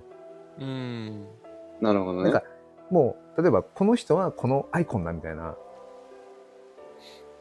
のでできればありたいみたいなのがあったりするんですよね。ううんんうんなるほど、なるほど。その辺もこう揺らぎの原因なんですね。そうそう。 そうなんですようん。もう、よ、欲だらけですね、黒さん。欲だらけですよね。いや思います、本当に。あの、本当にしょう結論もなもい。ね。もうもうね、あれですよ。あの、何ですか、あの悟りの境地はと遠いですよ、本当に。本当に。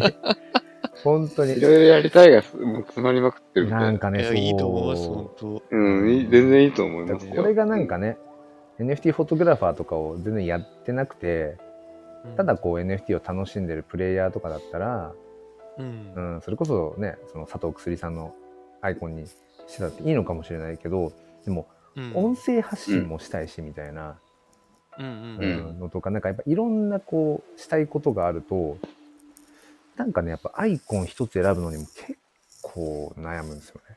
うん。うん。はいはいはい。っていうね。あ、今、まさぽんさんが、じゃあいいですか、ファウンダーっていう。あだから要は、まさぽんさんが今持ってるこのジェンゼロの火の鳥を、アイコンにしやすい正方形の形で、ってことですよね。やりたいってことですよね。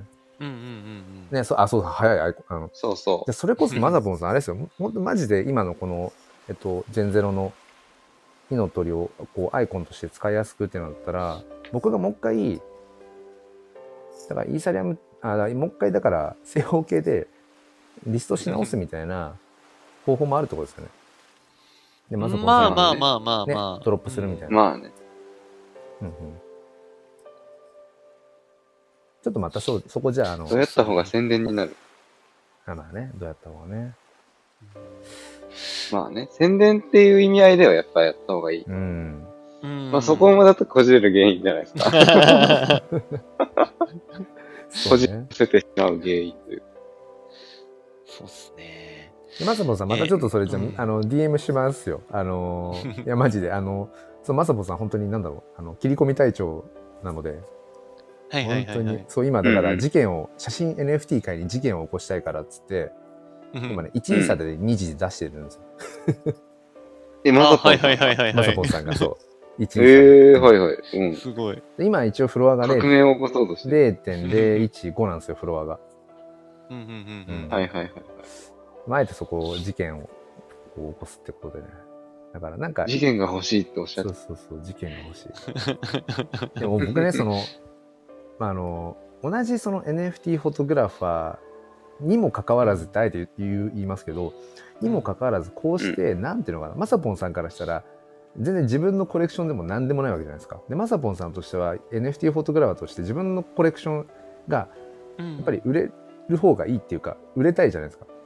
うんうんでもなんかこうやってそのこの炎の写真ジェネをもっとこう広めようぜみたいな事件を起こそうぜみたいな,、うん。なんか二次流通とか、であで昨日昨日かな三次流通が成立してはいはいはい。うはいはいはまい。あなんかすごい。そういうムーブをこう取ろうぜってこう同じ NFT フォトグラファーさんが言ってくれてるってことは僕が僕はやっぱりものすごくそれって超うんでかいことだなと思ってて。うんうんうん。ありがたいことだと思いますね、本当に。うん。うん、ともするとやっぱり NFT フォトグラファーってそのやっぱり孤立化しやすいっていうかなんか、う。うんんどうしてもだからコミュニケーションをあんまり取ってなかったりいすや、る本当にと本当になかなか、うん、横のつながりが、そうなんですよ。まあ、まあね。人口がまずそもそもっていうのが、ね、そうそうそうもうずっとそこ語ねられてることですけど。でもっとバンバンバンバンそのイラスト系の NFT みたいに、まあ、ちょこちょこちょこちょこ売れてればいいんだけど、うんなかなかそうでも多分ないからそうですね。例えばタイムライン上で、う んあの NFT フォトグラファ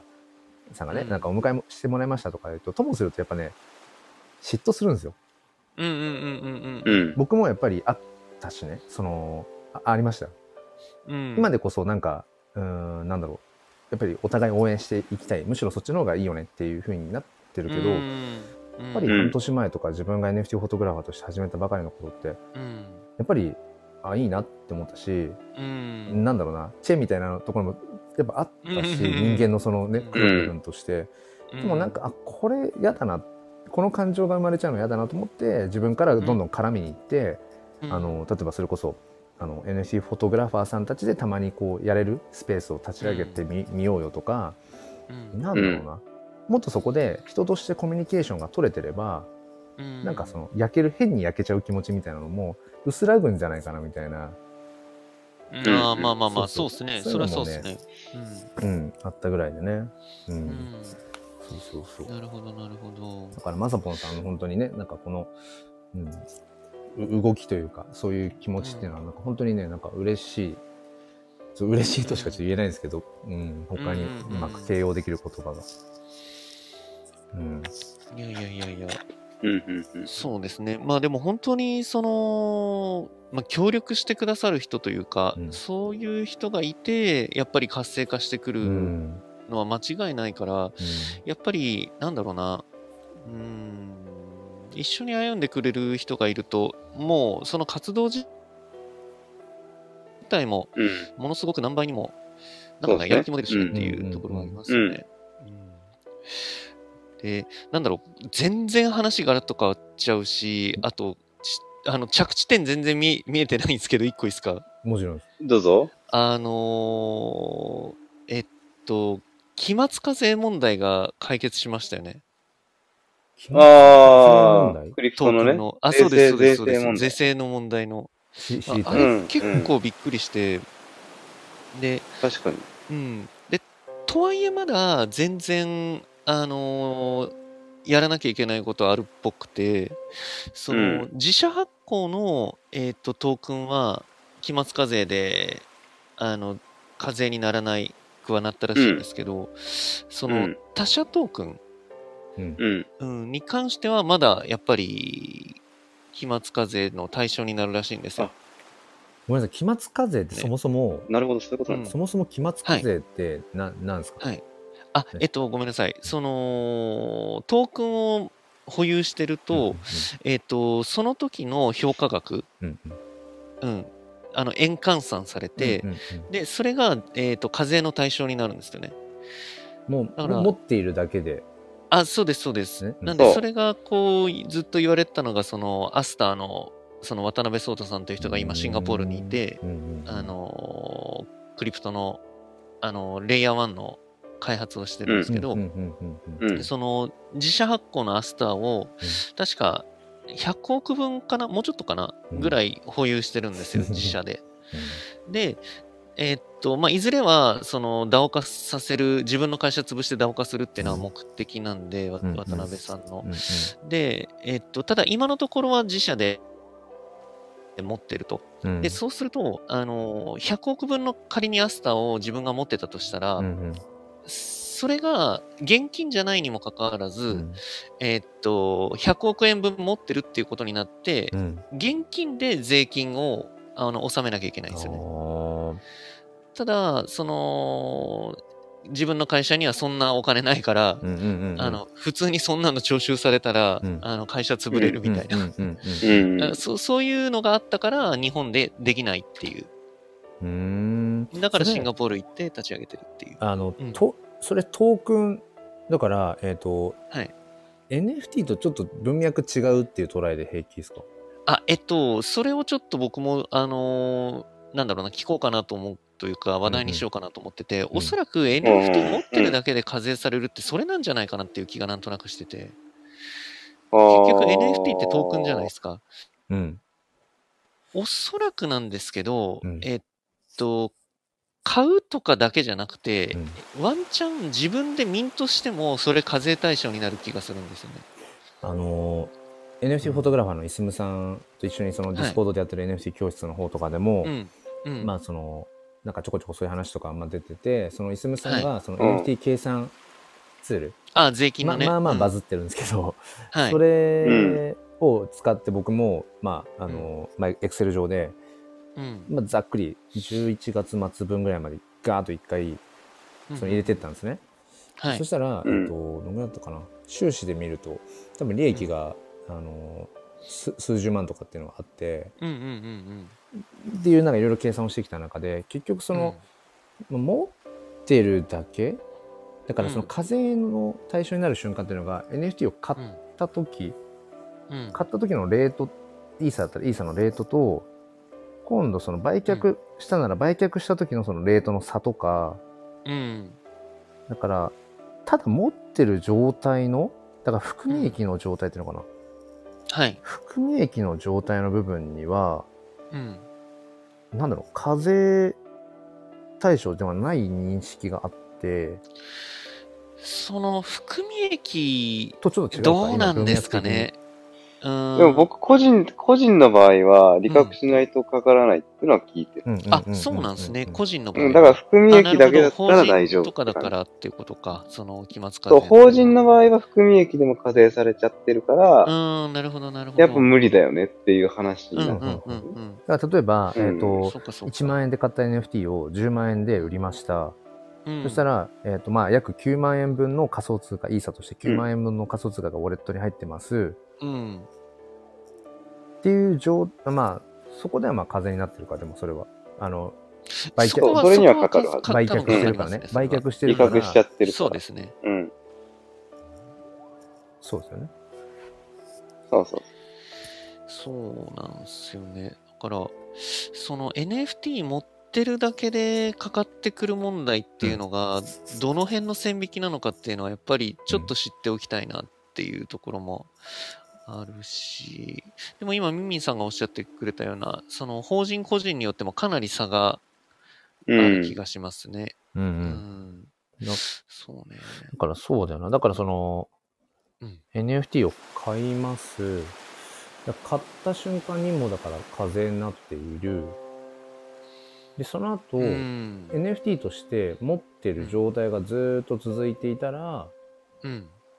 課税対象になるのはその買った瞬間のうん。タイミングだけのはずそれもまたどうなのかな、どのはずなんですかうね。んやっぱそうなんですかね。。うん。うん。まあ僕がそのイスムさんからまあうん聞いた感じだとその税金、まあ、イスムさんもその税金のはいなんかうんいろいろこう、まあ、勉勉強というかあの、うんうんうん著名な方にちょっとこ詳うしい感じです確ね認をしつつみたいな、はいはいはいこはい。のあ、な話るほをどちなゃるほんとど。僕がちゃんと正しく解釈できているのであれば、うん。そうですね課税タイミングっていうのが、えーとうん日本円から仮想通貨に換金したタイミング、そのアクションを、あーはいアクションを起こした瞬間っていうのかな、はいはいではいはい。 NFT をな今なる度ほど買ないるほまど。す買った時のうん。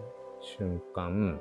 うん。で、えっ、と、ガス代は全部経費に回せる。そうですね。ガス代経費。うん、うん。で、あとは、えっ、と、持っている NFT を売った時の、で売った時もそこに課税う対象ん。になる。うんでうんう、ん結局その、レートで、うん、1位差がいくらだったかっていう、そこで、そこう結ん。あ、と、局、やっぱ当、うん当時のレートでってことですね。そうですね。だからまあ買った、そうですよ買ねっ。た時の1位差がいくらだったか、うん。あとその NFT を売った時のうん。レートがどうだったか、レートがいくらだったか。うん。でそこで結局プラスになってるかどうかっていうのが、ね、レートによってその変動しているので、ああ、そ確かうかに。そうですね。そうそっすこねに対しての課税になってくる、あとはこれまだ自分はやってないからわかんないですけどじゃあ、うん。えっと、NFT 売売売りましたとか何なりってその今イーサの形で持っているものをうん。今度、まあ、仮想通貨取引所とかで日本円に換金する時はいはいはいはいはい。うん。そこにもまたかかってくる、それもかかる、それまだちょっとやったことないうんそうですね。うん。うん、いや、だからむちゃくちゃっ すよ。本当だから その辺がね確かにね。うんうんでも例えばその含み益で言うと、あの、数千円ぐらいで買った、あの、CNP、うんクリプト忍者パートナーズはい。 が、えっと、今、今どれくらいだったかな一回3位差ぐらいまで行ったけど、今ちょっと下がってきて、多分 3位差。 2, ん2位差切ってんのかな多分1位差台とかなのか、あでも2位差、2位差ぐらいだ。っ2位差ぐらい。っすんご。てことは、てことはう30万ちょっとぐらい。うん。そうっすね。だけど、それって僕の、僕にとっては、だから、含み益の状態だから、うん。じゃあそこの、うん。まあ、ほぼほぼタダでゲットした NFT が今、じゃあ30万円うん。 30万倍になってるとすか考えて、うん。じゃあこの30万円分に、の税金を自分は払わなきゃいけないかっていうとそうじゃないっそうじゃないはずですね、さすがに。うん。うん。うん。ていうことさすがに。うんだってそうそう考えたら、だってもともとほぼほぼタダでフリーミントでうんゲットした NFT だから、そこに持ち出しの日本円なりお金っていうのを出してなくて、でもそうっすね。 30万円分の今ね含み益出てるからじゃあうん。 30万に対してのうん。税金っていくら所得税あ雑所得か雑所得な一番高いですよね、うん雑所得ってね何パーだだからうん。で例えば20パー20パー そこで払ってじゃあ、にうん20だから6万うん。 6万税金日本円で払ってねって例えば言われたらいやそもそもそうっすね。うん。お金払ってないおし、金払ってるだけなんだけど、みたいな。お金払ってるのに、それにお金払うんですかみたいな。そうっすね、そうっすね。う。ん。うんむちゃくちゃな話ですね、押すとこが課税対象なそらう。なんですよねうんっていうのがなんかごちゃごちゃしちゃうからそのまあなんか有料でありますよね、クリクリプトなんかなんだっけなんとかタックスとかああ、あるん有ですね料あるんだ有料もうそういうのがある有料なんだけどうんそういうせなんか計算をうん周りに全部やってくれる、えっあとね確かに何個かありますね、そういうのね。あクリプトタックスとかあとなんかコインリーとかなんかいろいろうん。有料のやつとか、うん、だからな何万とか払うとか、うん、自分のコントラクトアドレスをその入力さえすればみたいな、そうそうそうなんかそういう、うんうんありますね。あ田野さんおはようございます田野さんも六角形になってるおはようございます。おはあ、ようござい本ます当だ、すごい。そうそうあそうだから、うん。うん。その税金の話でうん、うん。で自分はなんかそのやっぱり、まあ、勉強にもなるかなっていうのとあとなんかそう 税金計算のためにまたお金払うのもとか思ったのでいや、本当そそうのでいすすよむさんが、うんいやめちゃくちゃ多分すごいと思うんですけどいすむさんがその作った計算ができね。いや、る、本当にあれすごいと思う。んいやすごいっすよね普通にあれ本当にだから一個一個いついつ買ったっていうの全部イーサスキャン遡ってはいはいはいはい。イーサチェーンとポリゴンチェーンとまた別なのでうん。うん。全部書き出していってでそのなんかまあ計算というか、まあ、入力がまあ正しければ僕は、そうっすまあね多分今現在そのプラス、えー、と30ぐらいかな、プラス30万ぐらい、でえっ、と経費として落とせるけどガス代が多分10万ぐらいの すごっ。この10うんあこうの、んうんえー、と2月から始めてガーッとこうやってきてこう10ヶ月間の中でははい。そうだからプラス30のそう経費としてガス代10みたいなだからそれうを、んえっ、と、まあだから確定申や告。ると、まあ20ぐらいってことですね。確定申そ告っ。かうん。なるほど、なるほど。あれ、でも20、あ、そうか。でもこの後のことがちゃんとちょっと確認というか分かってないんですけどだから今うん。この仮想通貨 NFT に関わるところでうん。だから収益として30ざっくりうん。でガス代経費として10って時うに、ん。僕はそうんの確定申告をこれして、うん。日本円ではい。税金を払わなくちゃいけないってまっていあ、うこそうとでだすと思いねま。すよそうですね。うん日こ本と円でですね。すよね。うん。うだかん。ら30万と考えて、まあ、経費で10万円落ちてるんで20万じゃないですか。そうか単純にそうですね。でうん20で、うん。でそれのだから雑所得としてのパーセンテージでうん。計算した分だからもし、まあ、20%と仮に考えてうん。うん。 4万円まあ、4万円。 4万うん円僕は現,、まあ、現金というか日本円で、うん。うん、来年うん。どこだどのタイミングなのどのタイミングなんだろう全然確定申告が。どのタイミングですかね、でもね。うん、あのあれ確定申告でそう僕あのだからまあのまあ、公務員なのでもう全部ねうん基本的に、 あのやってもらっちゃってまあるかそうら、ですあれだけね。ど、うん。確定申告っもてし確定申告確定申告ってはい締め切りって2月末とかでしたっけ、え、じゃあそんな前でしたっ3け月ああ3月15あそうああ3月そうなん15だかうあん。ーうん。だから3月15までに自分で確定申告しますうんうんうん。うん。でそれ払うのはだから多分翌年度とか翌年度とか多分よ、え、じゃあそうえっーすねと4月4そっ月かそっか、翌年か。翌年度、うん翌年度ですよね、きっとね、多分。ね年度末そう、翌年度だから来月じゃない。うん5月、うん4うん月そうですねに4月なんか還付金がいくらいくらみたいな商品がああって、あ、うんうんうんうん。そのタイミングじゃないかなるほど、でなな。るほ増ど。税されんの。個人で確定申告をしているから、まあだから自分のところに、うん。その、まあ税金いくらいくら払ってねのうん書類か、まあな何かが来る。のはっずてです、いね。うのはず。うん。そうですね。多分この確定申告、もしかしたら僕ね、人生初かもしれないですよね。あの、ふるさいとやー納税とそうかだそうと、よね。ふふるさと納税とかはやってるけど、ふるさと納税ってまあ、はいほぼほぼだから2000円ぐらいの自自分のね、支払いであの返礼品が来るから、うん。なんかその、ノンストップ申請とかでいつもやっちゃうけど、あーなんかはいはいはいはい書類パッと書いてって、はいいうはいはい。うん。でもそこからプラス税金を払うわけじゃないから、うん。多分そこで完結してるんですよね。うんうんうんう。ん。でも今回のこの NFT に関わる確定申告みたいなの多分人生初なんですよね。こうん。う、うんなるほど。だからな未かなか未知なん確定未申知なんです告よ。しないですよね未。知なんですよ。あと、うんあんまり大きい声じゃ言えないけど、うん僕のその本業の関わり的に、うんね、あの服の業にうんうんうんちゃららかんちゃあらそうみたいな、あうんの、ピーみたいな、うんそういう、でも個人でそこしてるから、でもうんうんこれ確定申告と副業とかっていうのってまたちょっと違いますなんか、ニュアンスが。うんうーん基本的に副業してる人は、うん。あの、2箇所から給料をもらってるわけじゃない。そうですねんんん本。業のとことうん。うんそういう場合は自分で確定申告を原則しないといけない。うーんそうですねうん。うんううんうん。んうん。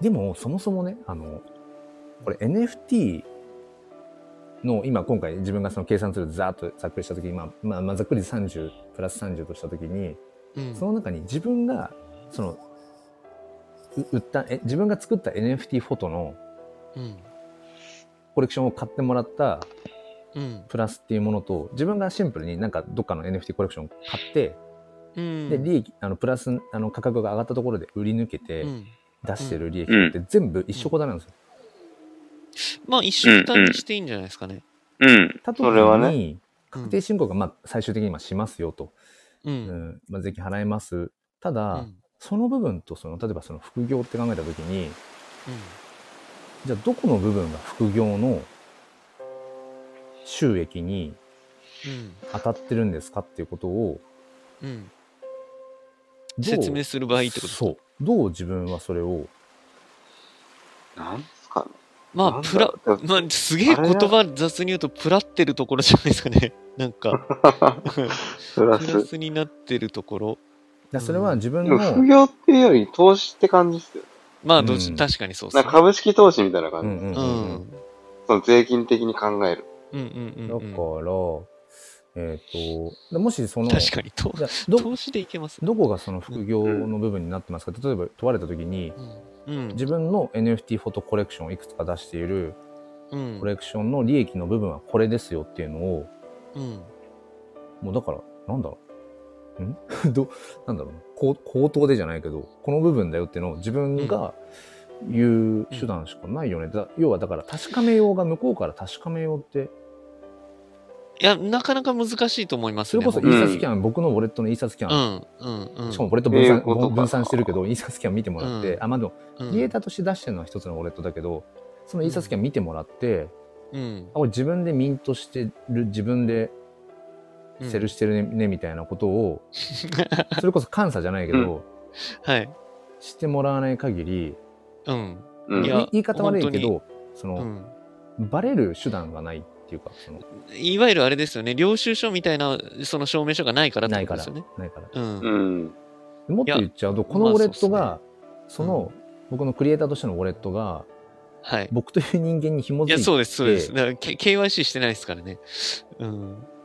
そうなんですよ。うん。っていう、だから、うなんとなうく浅はかな、ん。多少その知識も前段階としてあっ たから、あの、5月にアクセル踏んだんですよ。はいはいはいはい。あ、そういうことなんだ。そうそう踏み切ったの。そう、それまでうはん自分の知識も追いついてなかったところもあって、うん。本業のあれもはい兼ね合いもあって、うん。そこがどうなんだそというのがあったんですけそど、うそうう。んもうついに振り切ったんだなとは思ったんですそうよ。それはいや、それを理解してる人、う例えばん。僕の本業関連の人たちとか、含めうんううんうんん。ここまでのレベルのことを理解してる人が、うん。いや、現場にどれぐらいいるだろう。現場も含め、ここいにや関わる部ー、な分で。かなか、うん。あと、そうそう、うんやっぱりその、いわゆる、まあ、なんだ、えっ、と、あの、税、税、税、税、税務省っていうのうん。税務省なんてないか。あの、まあ、税を納めるうん、うんえっと、まあ、国の機関といううんうかん、うんうん。地域機関ってことですよのね。ところとか税も務、署でいいんじゃない一人一人の、ですかね。その一人一人の NFT プレイヤーの一人一人の動向を、うん。全部じゃあ、それって見てんのっていううん。こととかね。いや、いや、全然、まあ絶対見てないです絶よ対見てないですね。絶対見て。よっぽど目立ってる、うんうんなんかね、コレクション、まあ、それがその事業としてやってる会社としてみたいな、うんレベルであれば、またちょっと話は違ってくるんだろうけど、いや、話違ってくると思いますし、うんそのぐらいの人たちは、あの、なんだろう、えっと、税理士さんとかあ税理を士入多分れてるか通してますよ。ううんんそうそうそうそうそうう。んだから、税理士が計算したやつを、その税務署とかは見てるから、うんうんうん。まあうん、ある程度の概要は、なんだろう、知ってる人もいるかもしれないですけど、うん。ここでこういうやりとりがあって、ここで発生してみたいな。で、これが証明でみたいな。 なんかそこまで、うん、理解できてる税務署の人ってすごい少ないんじゃないですかね。だと思いますね。あまさぽんさんはね、確定申ワン告チャン書税類理に士さんすら怪しいっすもまあね、確かにね。うん。うん。確定申告書類に自分で納税しますのチェック入れないと会社にバレる。あ、まだ副業としてってことね。ああ、そうですね。自分で納税しますのチェックを入れないと。うん。あのーなんだろうふ普通の源泉徴収にこう、なんだろう、んうんうんうんうこん。う、組み合わせてやると、そのもちろんこれ何なのって話になるからうん。うんうんうんうん。自分で納税するの方で選ぶそうね。方がいいですだねか。ら今回のこの、まあ僕だったら今年2022年のまあ10ヶ月間の NFT に関わる部分の、うんえっ、とまあじゃあプラスが出てますじゃあそれ確定申告しますで自分で納めますように、まあ、まあしますよと。で、さらに言うとその NFT フォトグラファーとしてそのクリエイターとして出ている部部分利益として出ている部分が、結局その服の業になんちゃらってその20万の壁かなんかってありますよね確か、ありますね。うあん。るこれ僕今話してる話20こ万れでしたっけねこれ。大丈夫ですかあの平気ですかこの話え、で、うん、はい。はいでそう 全然、全然うん。嘘で、思った時に、まあそもそも NFT クリエイターとして、トータルで、まあ20万を超える利益を出せることも、まあそもそもそこまでまず行くのが、うん。うん、まあ大変っていうのも、まあもちろん一個人クリエイターとしてやるんだったら、うん。それも大変だよねっていうところも、もちろんね、そもそもあると思うんですよね。で、まあうん僕自身も、そうね。さすがに20を超えるぐらいのプラスは出てはいないから。うんうん。で、それこそメルカリで、こうやって、うん、プラスとしてとか、多分そんな程うんうん。度、まあ、も、ももちろんあるけど、うんうんね、だからメルカリとかは、あれは副業にね、入らないみたいな。ああ、そうなんですね。でそうも、なんだ。でもどっかからの、こう、やっぱ金額多分金額なんでしょうね。金額の大小による多分うんすげえ稼いでる人いるから。うんですね。うん。う。うんん。まあでも確か年間20万円じゃなかったでしたっけね。あの、確定申告義務。あ、でも、ちょっとわかんないんだよな、僕も。適当なこと言えないな。うんうんうん。うん。っていうだからなんかそう、うんあのまあまとめると、うんまあ挑戦したいなら挑戦すりゃいいんじゃねっていういや、そうですね。 そういあや、もうの本当に、あそうっす本ね当に。いやそれはそうあのうんそう。 めんどくさいことは何にでもありますからね、うんその税金だなんだでも。そうそうそうう、うんんでも、だからっつっていきなりね、あの、食いぶちなくなるとかないはずなんうんうんで。 ただやっぱりなんかま本当にあただどうんとはいえうんでしかもこのねあのやっぱりこう仮想通貨暗号資産に関するやっぱり法律みたいなものが全然やっぱり整備が追いついてないってとこも含めてなんだけどでもそうね。ある程度なんだろうな、やれることはやっときたいかなっていう思いはねなんかそのうん。うんうん。ありつつっていうので、うん。まあその、なんだろうな、そう、イスムさんの計算ツールに入れたけど、うんまあめっちゃ大い変いっすねだっ。いや、大変そう、本当うに。ん。大変だと思えう。あのーめんどくさいし。おうんお二人はあれですかもうなんかそういうのって日頃からやってたりとかするんですいや、全 然、かいや、全然やってない。全然っすね。うん。だから僕の方はどちらかというと、あの、DeFi 関連で突っ込んでる方なんで、そっちの方が、まあ、よりめんどくさそうです。いや、まあ、そうもう、まあ、幸いなこと、 幸いでもないんですけど、うんもう目減りしてるだけなんで、あ、そっか。今 は。あー今は儲け、ね儲けゼロどころか、ドマイナスなんで、考える必要ないですけそどれ。、ドマイナス、あそっかーそっかごめんなさいね、すごいなんか、うんあの、あ全然すごい凡、凡人の、凡人のじゃない、なんか、あれですけど、はい結局、トータルでいい、プラスになってなければ、うんはい確定申告そもそもする必要ないまあ、確定申告しようがないですよね。しようがないあのでいいんなんていうかですよねえっうんと、うん。それが、あのーな個人事業主とかうんうんで、まあ、やってるのであれば、青色申告とかなんか、白色申告とかしなきゃいけないんでしょうけど、まあ、その辺ごめんなさい。僕も全然詳しくないんであれですけど、うんうんうんまあ、そもそも、うん、利益出てないよねって いう。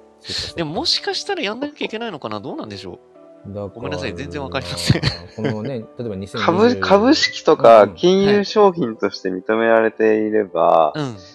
損損益が出たら、はい。あの、繰り越せるんですよ。あ、そうですよね。課そう税をですよね。そうそうあ、そ。そううそうプそうラそスう。が出たら課税してくださいみたいな。でも今、過疎通貨ないんですよね、それが。そうそれがないから。う。うんんうんまあでも払わなくていいんじゃないです か。とにかくだから、に2022年1月から12月までの1年間でうん見たときに、最終的に、あの、プラスになってなければ、もうとにかく確定申告のうん必要ないってことですね。どっかで、あ、でもあれか、前言ってたのってあれかな、どっかで例えば100万ぐらい、例えば利益が、例えば NFT 関連で出たとして、うん。うそのん。 100万円をもう例えば日本円に一回もう換金しちゃってて、うん。うん。みたいなムーブをしてると、最終的に、うん。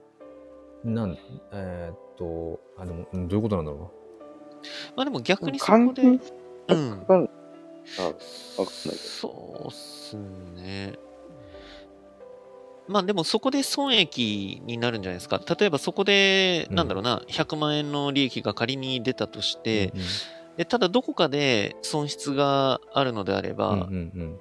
うん、そこはプラそうか、まあ、とにかスく、マイナスになると思いますね。トータル例えばじゃあしてちょ、ちょっとどういうケースか。うん。あ、そうですね、そうですね。とにかく1年間でトータルしたときに、まあ、こうんの仮想通貨、まあ、NFT に関わる部分で、うんプ。ラスになってなければ、うん。確定申告が、まあ、だから、まあ、プラスになってる人だけが、まあ、確定申告ってことですよね。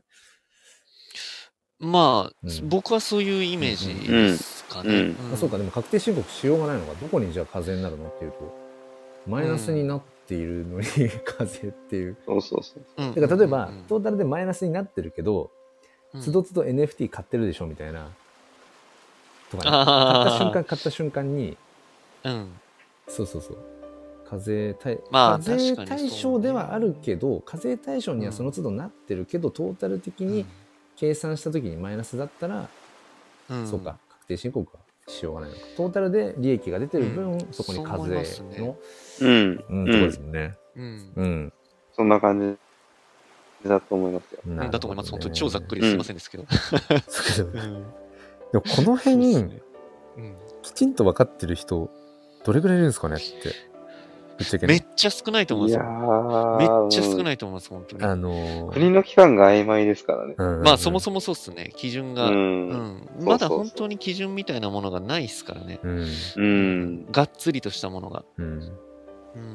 でも、うーん、だから本当に利益が結構出てきて、あの、勉強し始めるとうんうんうんうか、んその、それこそ税理士さん、詳しい税理士さんに聞くとか、そういうなんかタームな気がしますうね。ん。うん。ううん。ん、確かに。確だかに。から、その NFT だとか暗号資産に関わってる人で、うん。税金にがっつり詳しい人ってめっちゃ少ないと思うんですよ。うん。うん。うん。うんいや、いないでしょうね。いないでしょうね、本当に。うーん。僕なんか最近買った本で、はいな。んか、いすむさんがその計算ツール作るときとか、まあ、いろいろこう参考にしたっていうやつで、うんうんうんえっ、と、はいはい。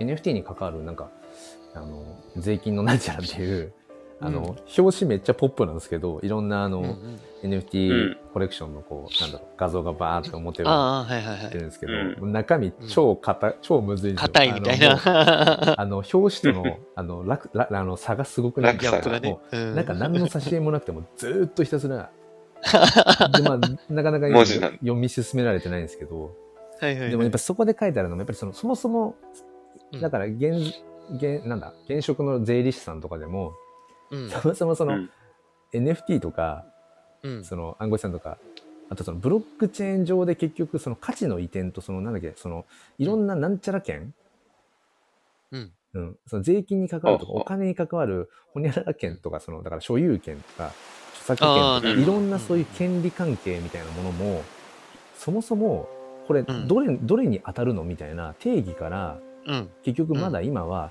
仮説でしかないみたいあな、あ、そうっうん、ぽいっすよね。なるほうん。ど。うん。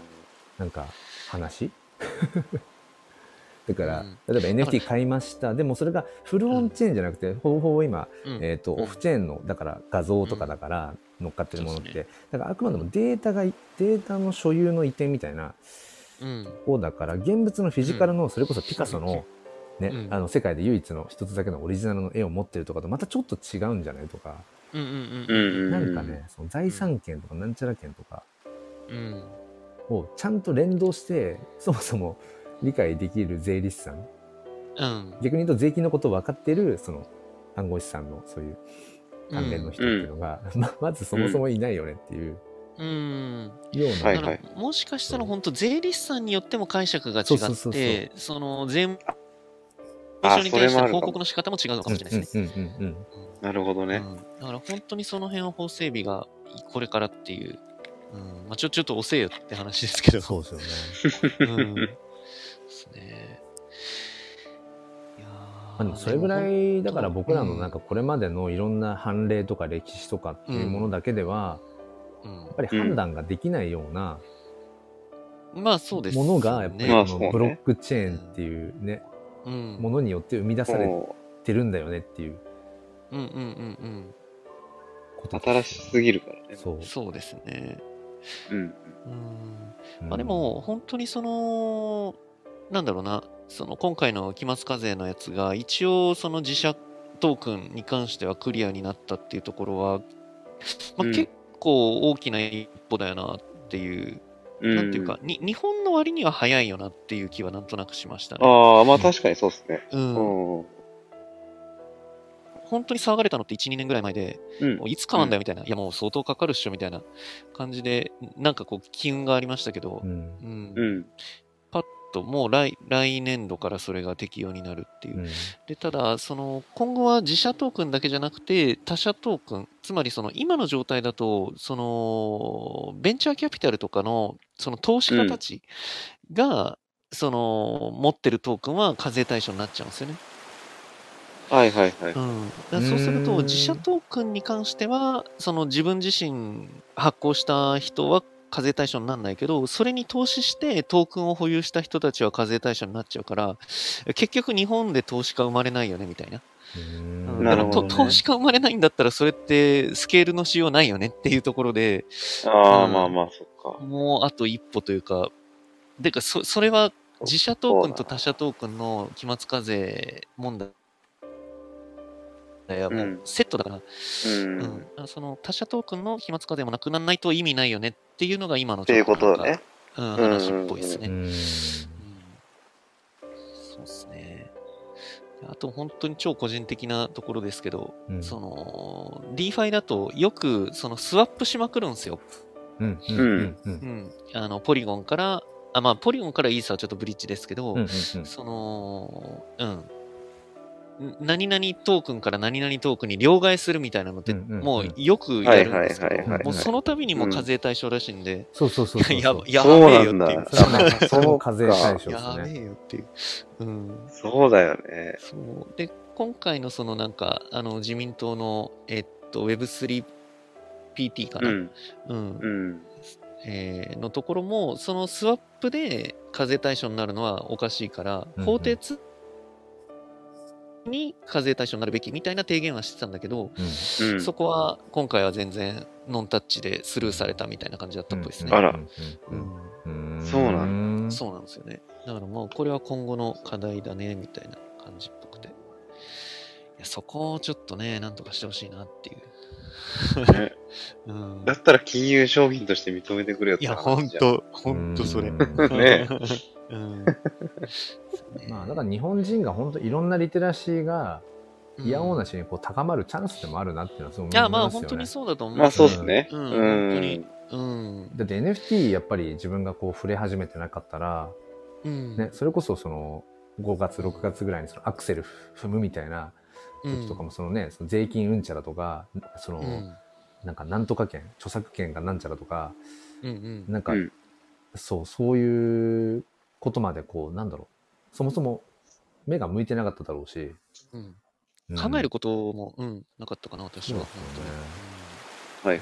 そういえばあれでしたね全然ちょっとお話一瞬変わりますけどなんかオープンシーからこの前メール来て、うんはいはいはい。あのそのなんだっけまあいろいろあるじゃないですかそのロイヤリティ問題みたいなうんうんううんん。でそこで、うんなんか、まあ、クリエイターにクリエイター料金の実装方法の選択に、なんかこう、引き続きコミットしていきますみたいなメールが来ていて、なんか、スおーマートコントラクトが2023年1月2日うん。 ?1 月2日午後12時もうすぐっすね。うん。より前に作さ作成された場合は、作成はしいはいたはいコレクションにはなんかアクションは必要ない。で、オープンシーあはーお客様の収集に作成者料金を引き続き適用します。はいはい作成者料金ってなんだ作成、なんすかね、さ作成車両正。社料それって普通にあのオープンシー使う場合のフィーかな ?2.5% のフィーのことか。それこそ、あーえロイヤリティのことそういうことで、この日、日正社料で、この日時以降に新しいスマートコントラクトを作成し、うんえクリエイター料金を施行したい場合は、3つのオプションがありますみたいな。だ からなんか選択できる。あー、だなかるほどなるほら、ど。クリエイター料金を、だクリエイター料金ってだから、あれかな、ロイヤリティのことかな。クリエイター料金をオープンシーで実施したい場合は、オンチェーンアクションを実行する必要がある。うんオンチェーンアクション、うんなんかガス代を投じて何かってことかな。うん。えで、ー。オンチェーン執行メカニズムを採用したくない場合は、売り手が支払うオプションのオープン C で作成者料金を設定できます。これ今、あの英語をあの翻訳してるので、あなんか翻変訳変しなて日本語なんですけど、いやいや、だ全から然。オープン C のクリエイトツールを使用してコレクションを作成する場合、オープン C は2023年1月2日以降でも、オープン C を使用した販売に対してクリエイター料金を強制します。だから、えっと、2.5%かな。ほう手数料の2.5%はうんもらうよ。オうんープン C でうんうんうん NFT を販売する場合っていうことかですうよんうね。んそうですね。そうですね。ただし、他のマーケットプレイスでは強制できない場合がありますっていう。だから、2.5%の手数料は引き続きもらいます。うんで、ロイヤリティに関しては、なんかこう、選択の余地が、っていう、なんかことなのかな、みたいじゃあやっぱり、まあ、か変わることは変わるんですね、やっぱりねな。う。ん。まあそうですね。うん。うんそっかなるほどな。まあまあ、本当にクリエイターファーストでいてくれれば嬉しいっちゃ嬉しいんですけどね。まあそうですうね。ん。うん。なるほど、なるほど。あ、今ちょっと黒さんがおっしゃってたところで、またちょっと全然違う話なんですけど、うんうんうんあの、どうぞ。 1ヶ月、あれ僕言ったかな言ってたらごめんなさい。1ヶ月ぐらい前にすごい気がついたのが、うんうんうん。 Google の翻訳機能が半端なく向上してる気がするんですよ。ほうほうほうほう。ん。あのー結構やっぱり、その暗号資産系とかクリプト、NFT 系の記事って、うんやっぱ外国の記事を読むことが多いんですけど、うんまあ。今までディープブルー使ってたんですよね。でも、はいはいはいはい。ディーうプんブルーって結局、まあコピペだったり、あとパソコンとかだと、まあなんだろう、コントロールをしながら C に二動詞とかすると、あの、あアプリが立ち上がったりとかができるんですけど、でもそれでもやっぱワンクッション必要じゃないですか。まあまあう。ん、だから大体僕最初はあのーブラウザでマウス右クリックしてあのー Google あに日本語に翻訳ってやるんですよね。はいはいはい。でそうすると大体ななんだろうなまあなんとなくわかるけどぐらいの日本語になるんですよね Google 翻訳。うんうん。だったんですけどなんか気がついたら全然ストレスなく読めてることに気がついて1ヶ月ぐらい前に。はいはい。で、え、めちゃめちゃ向上してないっていうふうに思って、でな最る近ほどね全くディープブルー使わなくなりましたね、逆に。すごいな。うん、もう Google 翻訳で全然いけるじゃん、みたいな。うん。で、なるほどね。そうそう。で、あと、ホワイトペーパーとかも PDF で、あのーあることが多いんで、そのあそ PDF っかどうやそっかそっってかそうそうそう翻訳するか問題っていうのも結確かに構あって、 そうなんですよ。う。まあね、画像だもんね。そうなんですよ。画像で、そっかそっまかあ、そっか。中にはこうテキストを選択できて、で、ディープブルーに貼り付けてみたいな、ああ、なるほどうんのね。もできたんですけど、はいはいはい。結局その、コピペできない PDF って、あの、Google の、なんだろうな、PDF をアップロードして、日本語に翻訳しうてんダウンロードできるみたいなのもあって、ああ、なるほどね。そうそうそう、んそれでやってたんですけど、いや、それでもやっぱはちゃめちゃだったんですよ。はいはいはうい。んでも、当然それも改善されてて、うん。最近超感動してますね、Google 翻訳の。動。へえ。何の、なんだろうな、違和感なく翻訳してくれますね。すごいっすね。すごい。 もうだから、やっぱ Google さんさ、すごい。 Google の速度が底力を見出せるてみきたたい。な。そうですね。うんなるほどね。そうごめんなさい、今全然違。いうや、割と最いや近いやの話です全か然あ、ごめんあいや僕が 変な気が変なついたというか、あの、体感したのが1ヶ月ぐらい前ですね。なるほどね。うん。うーん。えーえーに、あれなんかすげえ読みやすいみたいなのに気がついて。はいはいはい。ううんんうんうんでも、それ以降は本当に Google 翻訳一本で全然、なんだろう、入ってくるというか、ううんん。うんうん本当。に主語、述語、装飾語が全然ま、まあ、あの、まともにまとまってて、もう、普通ちなょんっだ。と、そうそうそう、人知れず感動してましたね。だから本当にその英語を、うん、その、まあ、いかにその、まあ、学んでいく必然性みたいなことがより問われてくるよなっていうのは、うーん、まあ今、だから、うっすそねの小学校でもうん、英語が教科化されて、あーあはい。のまあ、高学年とかですけど、でもその低学年のうちとかから、その、うんまあ、教科ではないけど、もう英語に触れるような、まあ、カリキュラムがあったりして、はいはいはいうん。うんあ、のまあ、学校にもよるけれどもどれぐらいのうんうんうん濃度でっていうのは、うん、もちろんだからそうやってそのやっぱり英語に触れておくちっちゃい時から、うんそれこそろん、 5歳の娘なんかも保育園で、なんだその、もうシンプルになんだろうな内容として英語に触れてたりとかもするし、うん、でもちろんその英語にこう自分自身がこう自分のこう口でというか言葉で英語をうん、話すみたいな機会ってもちろんあるあのなんだろう学ぶ機会ってあると思うけどでも、うん、どこまで英語を追求して勉強していくかみたいなのって、うん、うん、うん、やっぱりそのね、それこそ翻訳して、そうやって AI でやってくれちゃったみたいなことがどんどん加速していくことを考えると、どこまでいや学ぶ必要ほんとそうながんでねすよねあるかってだからそれうは自分が自分の口で喋りたいかどうかみたいな、うん。うん、欲求とか、もううんそういうレベルに最終的になってくるのかなみたいな、あーまあと思いますそうよだと思いまねす。うんいや、本当に、あのー今ちょっとスタイフで、えっと、接続させてもらってるのは、あのー前から使ってるスマホなんですけど、うんうんあのー Google の Pixel 6A をこの間買ったんですよ。うんうんほうほう。で、あのー何のアプリだったかちょっとパッと出てこないんですけど、あのープリインストールされてるアプリでもうん。う本当にリアルタイムでほぼ翻訳みたいな。